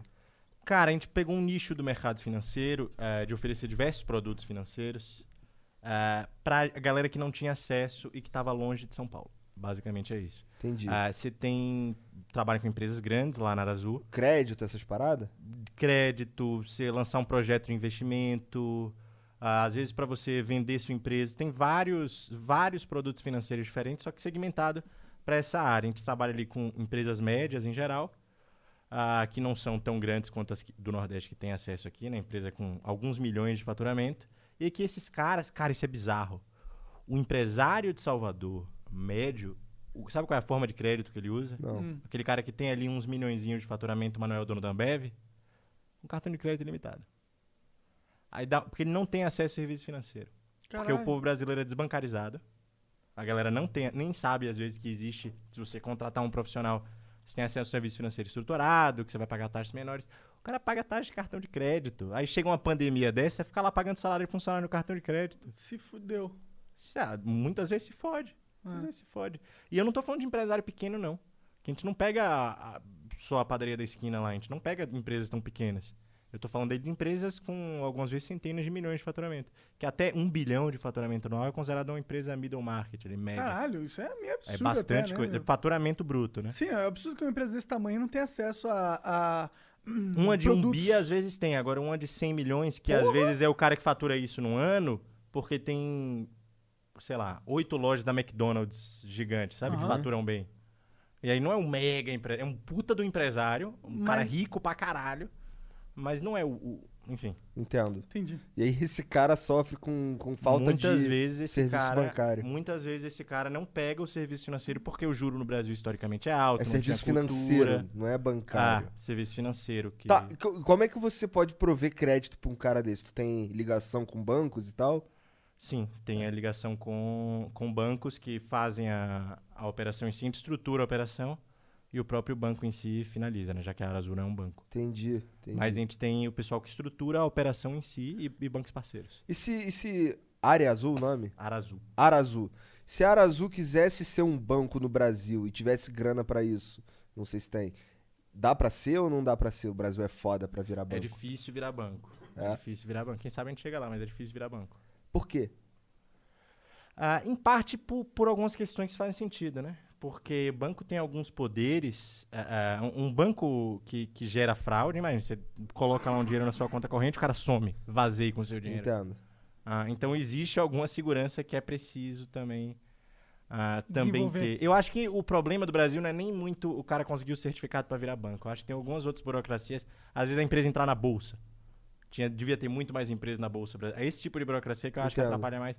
Banco, eu acho que é uma coisa que já tá. que é bom ter um pouquinho de burocracia. A gente não pode liberar geral, porque se eu coloco o dinheiro na minha conta corrente, eu quero pegar de volta, eu não quero Aham. um gestor de banco completamente irresponsável. Entendi. Tá. Mas existe uma burocracia considerável para virar um banco. Mas tá, eu ia te perguntar se é- faz parte do plano se tornar um banco, mas. Não sou o CEO da é, Pois empresa, é, mas eu ali imagino na- que tu, que tu não, não tem essa informação. Mas todo mundo quer virar um banco. Eu até imagina. tenho, mas isso aí eu não sei nem se eu Foda-se, né? É. Então não fala, tá bom. Deixa pra lá. Tá, é, o Dedon 1996 mandou 600 bits. Pedro, o que você acha desse segundo turno em São Paulo? Vai, vai de bolo ou de covas? Eu vou de Covas, sem dúvida. Sem dúvida. Não, não votaria no, no PSOL. Por quê? Ah. Assim, tipo, o Covas não é lá grandes coisas também, né? É como se... Sim, mas eu não gosto do PSOL. Ah, o PSOL, por exemplo, apoiou a Constituinte da Venezuela de 2017. Eu acho Entendi. imperdoável. Ah, acho imperdoável. E se a gente não perdoa no Bolsonaro, não pode perdoar no PSOL, né? Porque o partido dos celebridades, servidor e estudante da USP vai ser perdoado e o, o da tiazinha não vai ser. Ah, eu acho que o PSOL também é muito ingênuo. O PSOL é muito de bater bumbo e às vezes não tá ali preocupado com fazer a política pública fina no detalhe ali na hora, então acho que eu vou de Covas. Entendi. Achei muito ruins as opções em São Paulo. É, Achei eu não vou votar em ninguém porque o meu título tá em Curitiba. Achei- Eu voto aqui já há algum tempo, achei bem ruins as opções para prefeito, mesmo no primeiro turno. Achei muito inexperiente. O, o Bolo não tem experiência, o Bolo já geriu um milhão de reais. Um- não precisa nem ser, tipo, uma empresa e tal. Falando um projetozinho. do- O, o maior projeto do MTST que ele geriu, tem quanto? Acho que é informação relevante. O cara vai gerir o terceiro orçamento da República. Se um dia eu perguntar... São novo, eu Paulo tem um orçamento maior que o Estado do Rio de Janeiro. O terceiro doideira, orçamento né? da República. Sim, é um... Pois é, é uma. É uma de é um- fato. né? é um grande poder, mano. Tá. E o que que tu achava do. Sabe. Não, deixa pra lá. Depois a gente Pô, vou conversa. perguntar, pra perguntar. Não, não, não, não. é Porque senão eu vou me complicar. De- Depois a gente conversa aí. O Pastans underline BR mandou 600 bits. Salve, salve família. Monarque Igor, curto demais o trabalho que vocês estão fazendo com o Flow. Uma pergunta pro Pedro. Moro em Recife e pretendo cursar economia, mas ainda não decidi onde cursar. O mercado financeiro é muito regionalista? Tu acha que quem cursa aqui no Nordeste pode ficar muito preso ao mercado local? Te acompanho e curto teu trabalho. Tamo junto. Opa, muito obrigado pela pergunta. Cara, dá pra vir sim. Eu conheço gente que vem depois, mas conheço mais gente que vem de engenharia, por incrível que pareça. Acho que as faculdades de economia fora do. Até o FPE tem, tem uma, acho que a melhor faculdade de economia do Nordeste, meio unânime. Mas muita gente tem esse receio, porque as faculdades fora têm uma pegada que não está muito bem alinhada com as melhores faculdades, melhores departamentos do mundo, principalmente as universidades públicas locais. É, umas linhas de pesquisa muito distantes do que se faz no mundo, e aí você vai chegar no mercado de trabalho e você está um pouco isolado. Você não tem muitas das ferramentas que o cara precisa. Ah, mas o engenheiro também não tem. Mas o engenheiro tem um ferramental quantitativo que ajuda ele a, a pegar depois. É menos. Eu imagino que engenheiro é mais preto no branco do que Sim. economia, né? Mas dá. Dá sim pra você para você chegar aqui fazendo faculdade em outro lugar. Cara, uma coisa que eu aprendi depois que eu fiquei mais velho é que essa imagem que tem, ah, não, eu preciso fazer uma faculdade em São Paulo pra chegar em tal lugar. Não, bicho. Você vai ter uma dificuldade a mais, claro, mas você se vira que faz. Ah, Acho que você que tem que fazer o seu. Como é Você que é a tua ter- história? Tu saiu do ensino médio e veio direto pra cá? Sim. É? Entendi. Sim. Na- Vim, tô aqui até hoje, já quase 10 anos. Vai fazer 10 anos agora. Caralho, tu veio pra cá muito novo. Tua família tá aqui ou tu veio sozinho? Não. Eu tenho um primo aqui que já trabalhava aqui no mercado financeiro. Ele me conhece, me apresentou um pouco essas coisas. Eu não trabalho nem diretamente no mercado financeiro. Eu sou mais economista do que operador ali, aquele cara que fica olhando bolsa. Ah, mas aí esse primo meu me apresentou, falou que as faculdades de economia daqui de São Paulo eram diferentes. Aí depois eu conheci o pessoal do movimento liberal pela internet, através daqui. E como eu estava aqui, eu podia encontrar com as pessoas mais Aham. frequentemente. Estar aqui. Ah, estar aqui tem essa diferença É. por isso. É, pra, pô, se faz diferença pra, pra nós aqui, pra você. Ah. Faz diferença pra todo mundo, mano. Faz diferença. As pessoas. Tem muita gente em São Paulo que tá tentando fazer as coisas diferentes no Brasil, né? O que, que tu acha do Paulo Guedes? Cara, eu não gosto. É? Eu não gosto. O Paulo Guedes é loroteiro. Primeiro, eu acho que ele já devia ter percebido que a palavra dele não é mais a palavra de alguém que tá no bar. A palavra dele é um bem público, assim. A palavra dele muda a vida do brasileiro. Então o cara não pode ficar falando merda o dia inteiro como se estivesse falando com um amigo no bar. Ponto um. Ponto dois. Promete muito, entrega pouco. Tá prometendo. Verdade, cara. Eu, eu esperava a gente já teve umas três reformas importantes aí já passadas em vigor pra mudar o Brasil. Reforma tributária, reforma do, do sistema é, de, de, de- E ele cagou a tributária.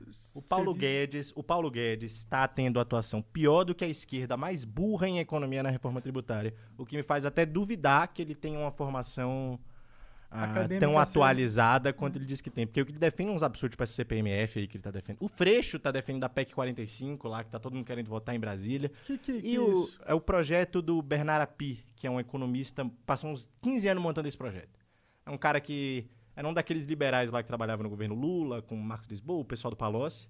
Aí o Lula encarregou ele de criar uma reforma. Ah, tô, inclusive, postando entrevista com ele no YouTube, acho que amanhã. Qual que é Ah, o no canal? canal da Arazu, pra Dara gente estrear.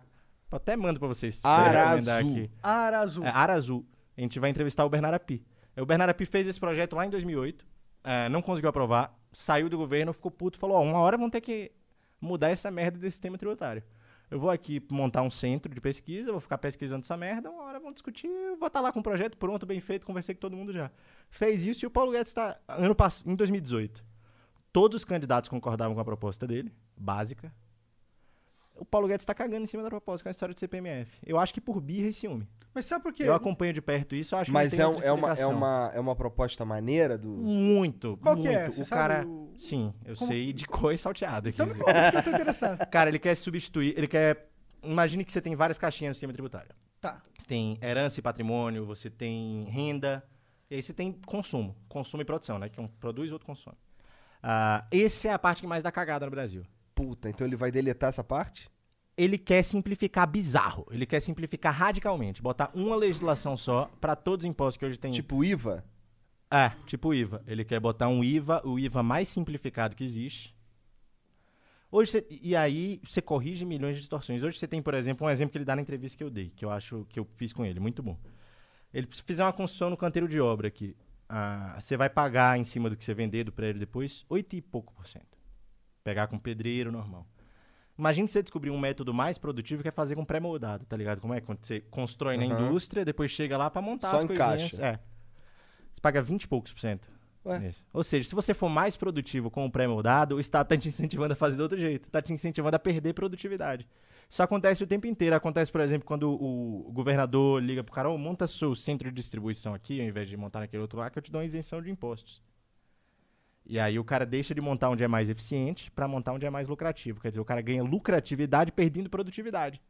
Ele causa um problema para a sociedade, porque ele está usando mais recursos para produzir a mesma quantidade de riqueza, só que ele está lucrando mais. Quem Incentivo- causa, na verdade, esse problema é o próprio sistema, o próprio governo, né? E aí ele montou um projeto perfeito para se reduzir isso. E é um, um projeto tão bom, tão bom, que o próprio Guedes fala que é bom e o Freixo fala que é bom. Você conhece Não, alguma coisa que o Guedes e não. o Freixo falam que é bom? Isso aí agora, só. Isso aí. Água. Maconha, eu acho. Chutei aqui, não sei. Provavelmente. Cara, seria muito foda, mas aí tá, por que, que a gente não vota essa porra? Porque o Paulo Guedes inventou essa merda de CPMF, eu tô puto com Mas você ele sabe há mais de por um que que ano. ele tá inventando isso, né? Por quê?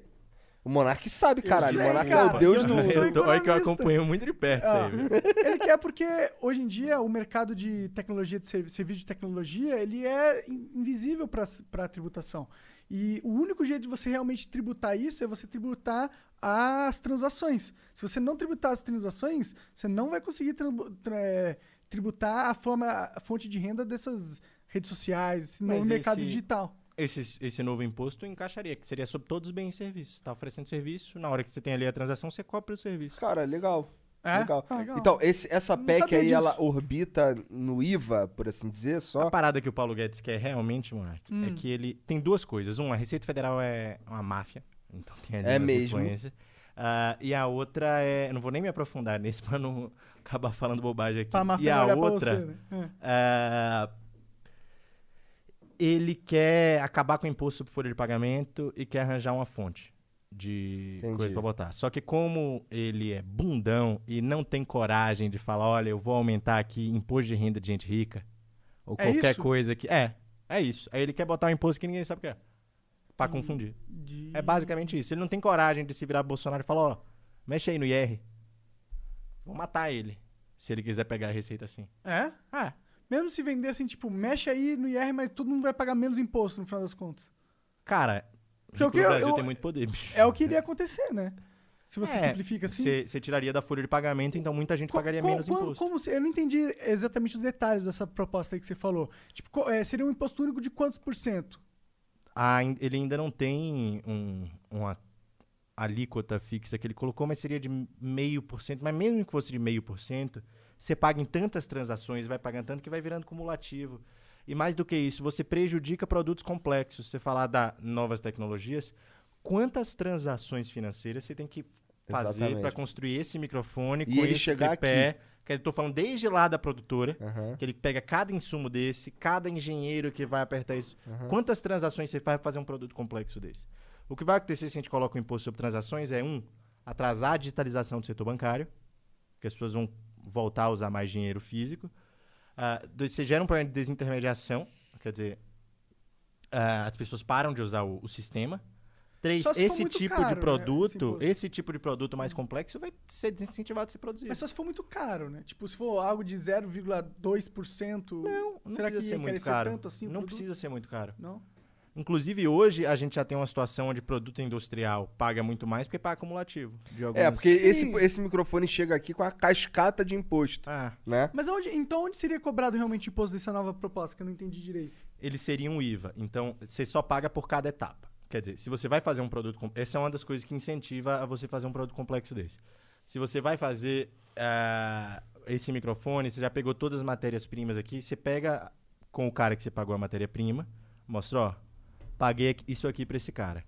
Isso aqui foi insumo que eu comprei. Todos os impostos que esse cara pagou vai ser abatido. Todos os impostos que o cara que me deu a matéria-prima pagou lá na etapa anterior, ele vai ser abatido pra mim. De forma automática? É. E aí eu só pago o que eu adicionei, quer dizer, quando eu apertei esse parafusinho aqui, encaixei isso aqui, isso aqui ganhou um valor, Uhum. deixou de ser uma porrada de ferro e virou um tripé com microfone. Aí eu vendo um pouco mais caro do que eu comprei os insumos, e aí eu pago imposto sobre esse adicional, que é por isso que é um IVA. É um imposto sobre valor adicionado. Entendi, é só, só no lucro que tu vai pagar. No, no Ah. seu lucro tu vai pagar. Sim, não necessariamente no lucro, é no valor que você adiciona naquela etapa da produção. é que o lucro depende do. E aí, se for pra Entendi, uma é verdade, outra é, etapa, aí abate também, Sim. e aí vai pra frente essa porra, de né? modo que. E é muito bem desenhado o projeto do API. Ele passou 10 anos fazendo. Quando a pessoa passa 10 anos fazendo uma coisa, porque ela realmente fez bem feito. E o Paulo Guedes tá cagando em cima disso. Não necessariamente fez bem feito, né? Mas fez com muito afinco. Não, Não, bem feito cara- ele fez, mas aí baseado, claro, né? Você pode, é aquele lance, pode concordar Cara, eu ou vou não. fazer É. uma afirmação ousada aqui. Claro. Se a PEC 45 for aprovada, o Brasil sai de ter o pior sistema tributário do mundo. Ah, mas tem cinco piores no Banco Mundial. Gente, é Venezuela, Chad, Congo. Eu não vou considerar isso como comparação com o Brasil. Eu vou falar que tem o pior.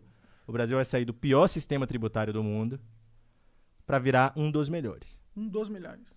Vai ser um sistema tributário, pelo menos nesse campo da tributação de bens, serviços e consumo, eu digo que vai ser um dos melhores com tranquilidade. assim. Fácil, simples e. Fácil, simples, todos os produtos vão pagar a mesma coisa. Todos os produtos vão pagar a mesma coisa. Então, a única coisa que você vai precisar saber para saber quando você precisa pagar imposto é o CEP que você está mandando. Acabar com os benefícios fiscais do Brasil, essa é, é, cascata que tem de todo mundo recebe isenção para produzir em tal lugar e É gera porque o que, o que, acontece hoje, pra gente ser bem sincero, o que acontece hoje? A gente vai buscar essa porra fora. Isso daqui, é- é- tanto esses braços quanto esses microfones que são importados. Sim. Certo? E, ó, deixa eu te perguntar um bagulho que tu vai me dizer se é doideira ou não da minha mente. Ó, tem Foz do Iguaçu, que é só você atravessar uma ponte e tá no Paraguai. Beleza? Ah, lá no Paraguai, as paradas que, que, que a gente compra lá, a gente compra um pouquinho mais caro do que compraria nos Estados Unidos, por volta de 10%. Por exemplo, um microfone desse aqui custa 400 dólares, lá é 440 dólares, e aí, aí em cima desses 440 dólares tem o IVA, tanto que o preço lá é um lado para quem não é cidadão e o outro lado já com o IVA para quem é paraguaio. É, tu acha que seria muita doideira se o Brasil é, renunciasse é, esse imposto filha da puta que a gente tem aí de, de importação, blá blá blá, na área lá de Foz do Iguaçu, a fim de, de da gente, vamos lá, em Foz do Iguaçu agora a gente vende no mesmo preço que vende os cara lá em Cidade do Leste, tá ligado? Cara, eu, eu sou muito contra protecionismo. Isso, inclusive, é uma das coisas que pessoal fala muito de consenso científico, né? Consenso científico. A galera não fala, principalmente o povo de esquerda, que já existe um consenso científico a favor da, do livre comércio. Ou não do comércio inteiramente livre, mas pelo menos contra essa coisa de ficar cobrando imposto de importação. Aham. Então, eu realmente acho que a gente poderia dar uma baixada geral no Brasil, abrir a economia, comprar mais coisa americana mais barato mesmo. Isso não vai fazer mal para a economia brasileira, na minha visão. Até porque Acho esse microfone fazer- não existe no Brasil. Exatamente. Tá ligado? E esse podcast não existia no Brasil e depende do microfone que não existe no Brasil. Então Exato. você tá importando conhecimento, você tá importando capital e tá ajudando a fazer coisas novas no Brasil. É bom que a gente tenha acesso a esse tipo de produto. Com certeza. Essa Sim. coisa de que é Porque melhor Brasil vender ele do é- que comprar. Aqui no Brasil, ó, por exemplo, esse microfone aqui, vamos lá, custa 440 dólares. O dólar tá 5,60 para 1, né? Só que o preço desse microfone no Brasil é 10 vezes. E é, não tô exagerando tanto assim. Tá bom, vai, é 8 vezes. É muito mais, mas é muito mais caro. É insano. Não dá pra, não dá. Só não dá. Ó, cada câmera dessa daqui no Brasil, tu não quer nem saber quanto custa, irmão. Tá ligado? Cada lente também é tipo, é. pa- a gente tá falando de 10 vezes o preço em dólar. Eu te digo quanto que custa. É muito caro. 50 mil reais cada câmera no Brasil. Não, cada câmera com a lente. Com a lente, com a lente. É. Com a lente. É bizarro. É não dava pra bizarro. comprar, gente. Não ia conseguir comprar. Gastar 200 mil reais em câmera, mano. Não dá, né? Não dá. Tem que pegar de fora. Tem que pegar é. de fora. Isso Reduz é- metade isso é- do preço. Assim, vamos lá. E se a gente for falar, for pensar em, em- o Brasil, já que a gente, vamos lá. Eu queria pagar imposto, mas só que esse imposto não dá. Tá ligado? Não, esse imposto, inclusive, é, é- eu acho bem burro e acho que a gente devia caminhar pra.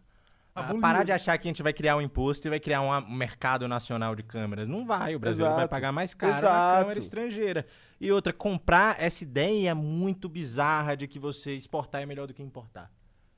Porra, quando eu tô comprando uma câmera, eu tô dando dinheiro, o cara tá me dando câmera. Eu tô importando câmera, mas eu tô exportando dinheiro. É. Tipo, é uma transação como qualquer outra. A outra só vai inverter. Comprar não é melhor que vender. Os dois lados estão ali na transação. Os dois são importantes, É, com certeza. Parece que o, o- um lá tá sendo feito de otário quando a gente coloca É. essa coisa. Exportar é sempre. Não é, gente. A gente consegue produzir coisas diferentes no Brasil porque a gente tem acesso a insumo de fora. Imagina gente quantos podia outros ter um- podcasts poderiam aparecer se fosse mais barato comprar esses porra de equipamento tudo aqui. A gente podia ter um, um labo... Eu não sei quais são os impedimentos burocráticos e legais pra fazer isso, mas seria muito foda se a gente tivesse um laboratório Vamos lá, começa. Só lá em Foz do Iguaçu, só lá pode ter essa área aí que os caras recebem o bagulho e vendem ao preço que, sei Não lá. precisa fazer em laboratório. Sabe, a gente já sabe que vai dar certo. Tudo bem, mas é que os caras lá, se eles não fizeram essa porra É até esse- agora. O problema disso é que você causa as distorções do mesmo jeito que causa distorções naquele negócio do Nordeste. Tudo Aí- bem, aí deu certo Eu um sou ano. a favor do. Aproveitar que o Biden aí tá interessado na Amazônia, chega lá, ó. A gente libera aí de você dar uma fiscalizada no desmatamento, mas bora fazer um acordo de livre comércio. Você manda o dinheiro pra cá, a gente faz um acordo diplomático de livre comércio e a gente Eles têm tanto endereço assim na coisa. Amazônia, É. É, livre comércio com os Estados Unidos é bom, porque a gente tem livre comércio com o Paraguai. Só que só, só vale esse livre comércio com o Paraguai com coisas que são produzidas no Paraguai. É, a gente tem livre comércio com a Argentina, Porra. que a, a presidente lá acorda, resolve implementar uma tarifa, a gente nada, deixa ela, é Foda-se, amiga. é, se pode. Aconteceu isso muito no Brasil. Então, é complicado essa. A gente é uma economia muito fechada. Das grandes economias, é uma das mais fechadas. Tem gente que fala a mais fechada. Ah, então é um problemão mesmo. É um problemaço. Ah, que bom, eu adoro concordar nesse ponto. Acho que ninguém discorda desse ponto. Mas, Pedrão, obrigado pelo papo. Deixa eu ver se tem mais alguma coisa aqui. Acho que não. É isso. Quer falar mais alguma Ah, não, tem aqui sim, ó. O Azulzinho. É isso? É. O Azulzinho mandou 600 bits. Pedro, e o Mamãe Falei? Igor, pau no cu de tudo, seu Flamengo. KKK. Vamos, Vascão. Pedro, tamo junto. Tamo junto aí. O Mamãe Falei, ah, não votei nele. Eu conheço pessoalmente, sou brother do Arthur, acho que é um cara muito gente boa. Mas acho que ele tem que amadurecer, cara.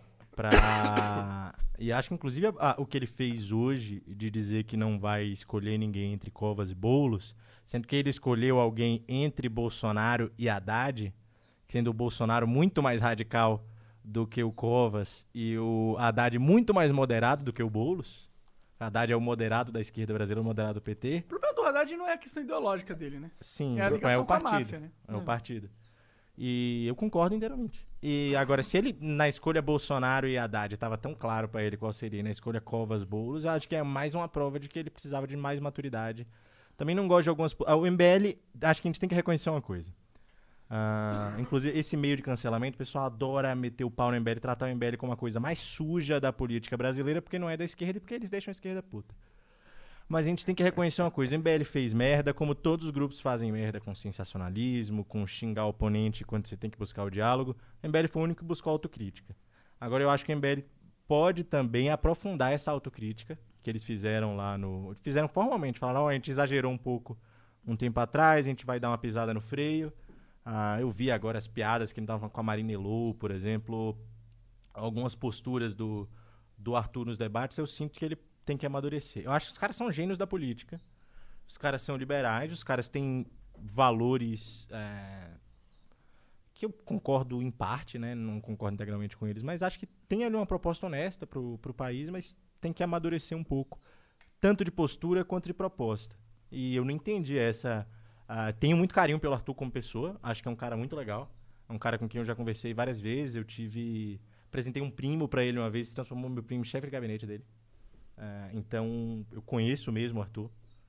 Ah, bato papo com ele, falo coisa de urbanismo que eu curto e tal, adoro o assunto. Ele pega, não, vou botar isso no plano de governo. É um cara bem intencionado, sabe? Mas acho que precisa amadurecer.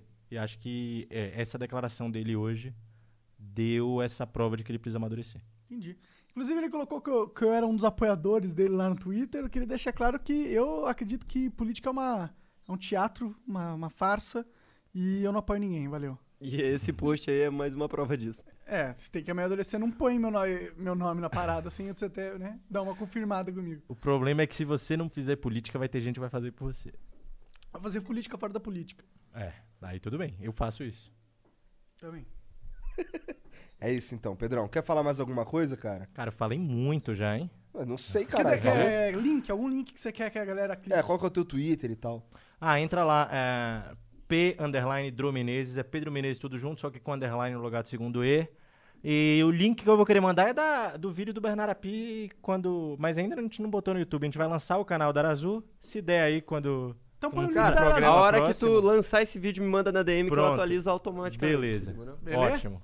Valeu, Pedro. Obrigado, mano. Obrigado Ó, pelo papo, Grande cara. prazer aí, pessoal. Obrigado pelo convite, pela Demorou. recepção. Valeu. É nóis. Valeu, galera. Um beijo. Tchau, chat. Valeu, galera. Abraço.